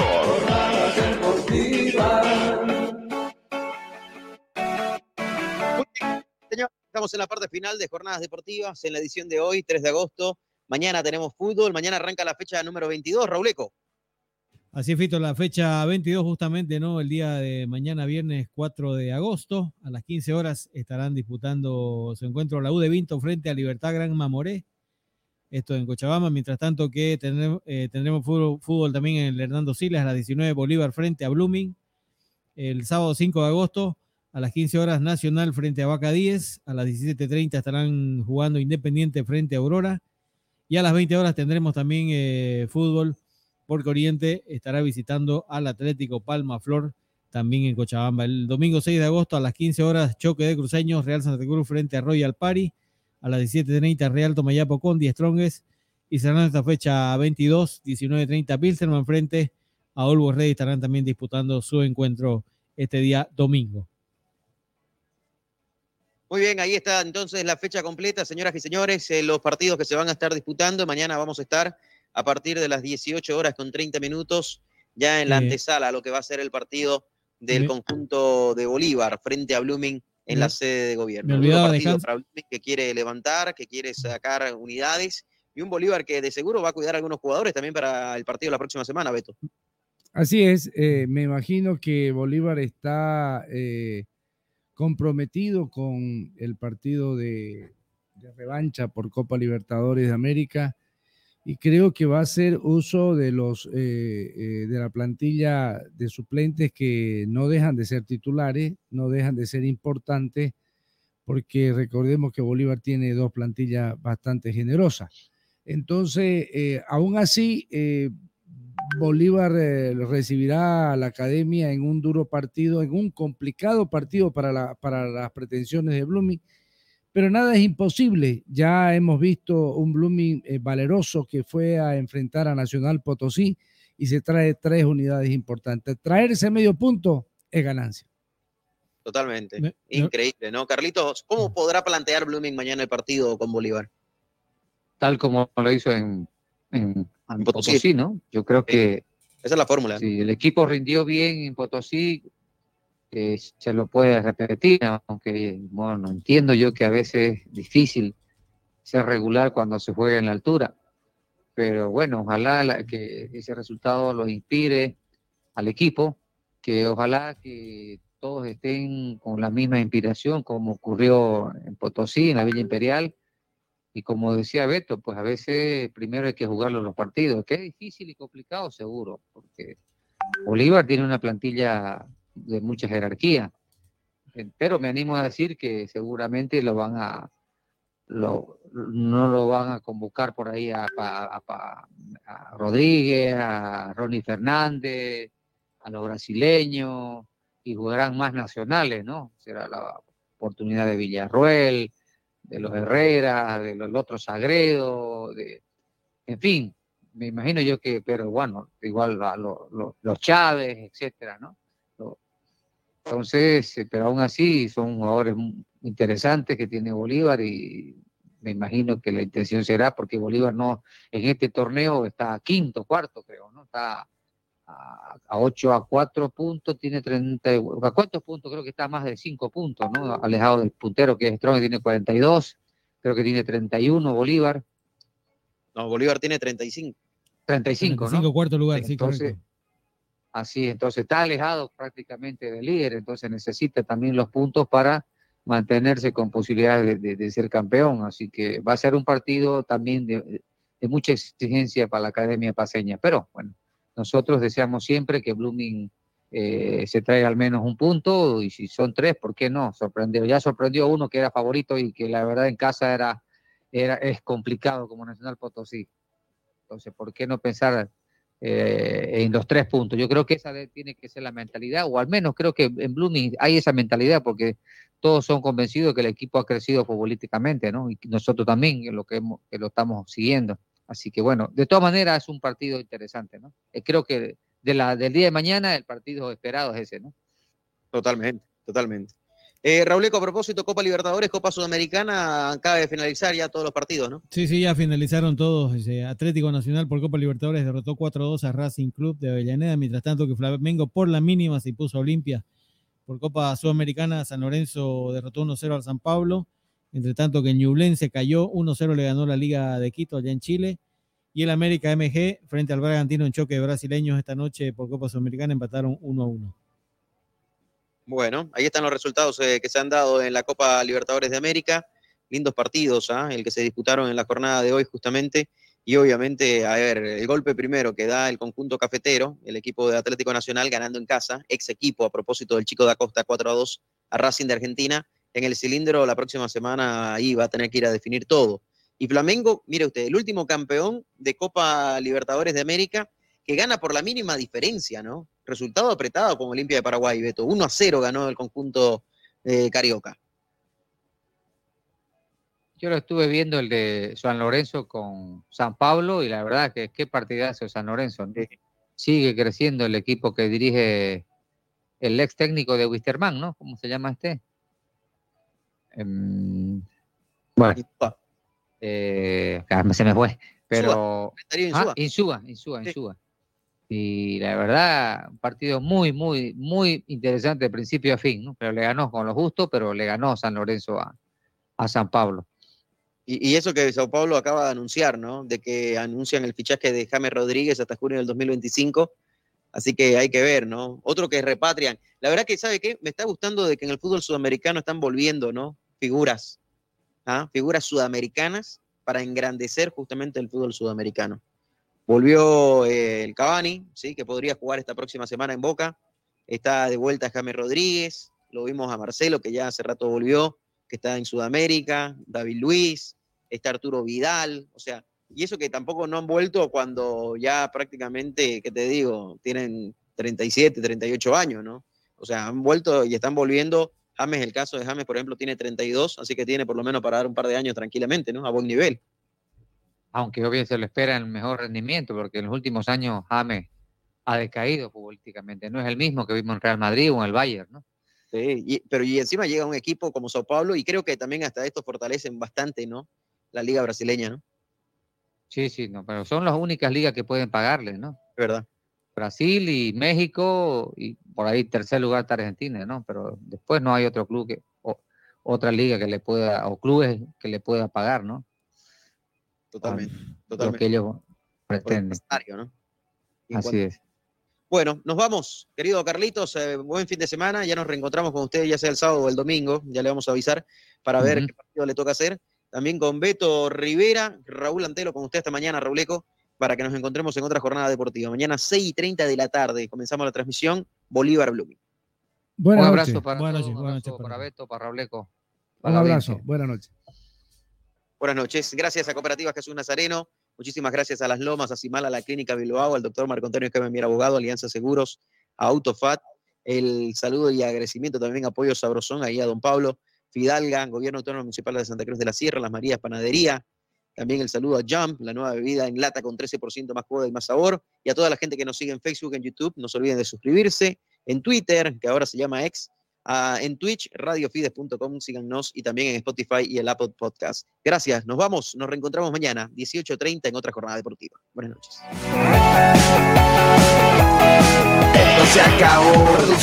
De presentó toda la emoción del deporte, solamente aquí la vivirás.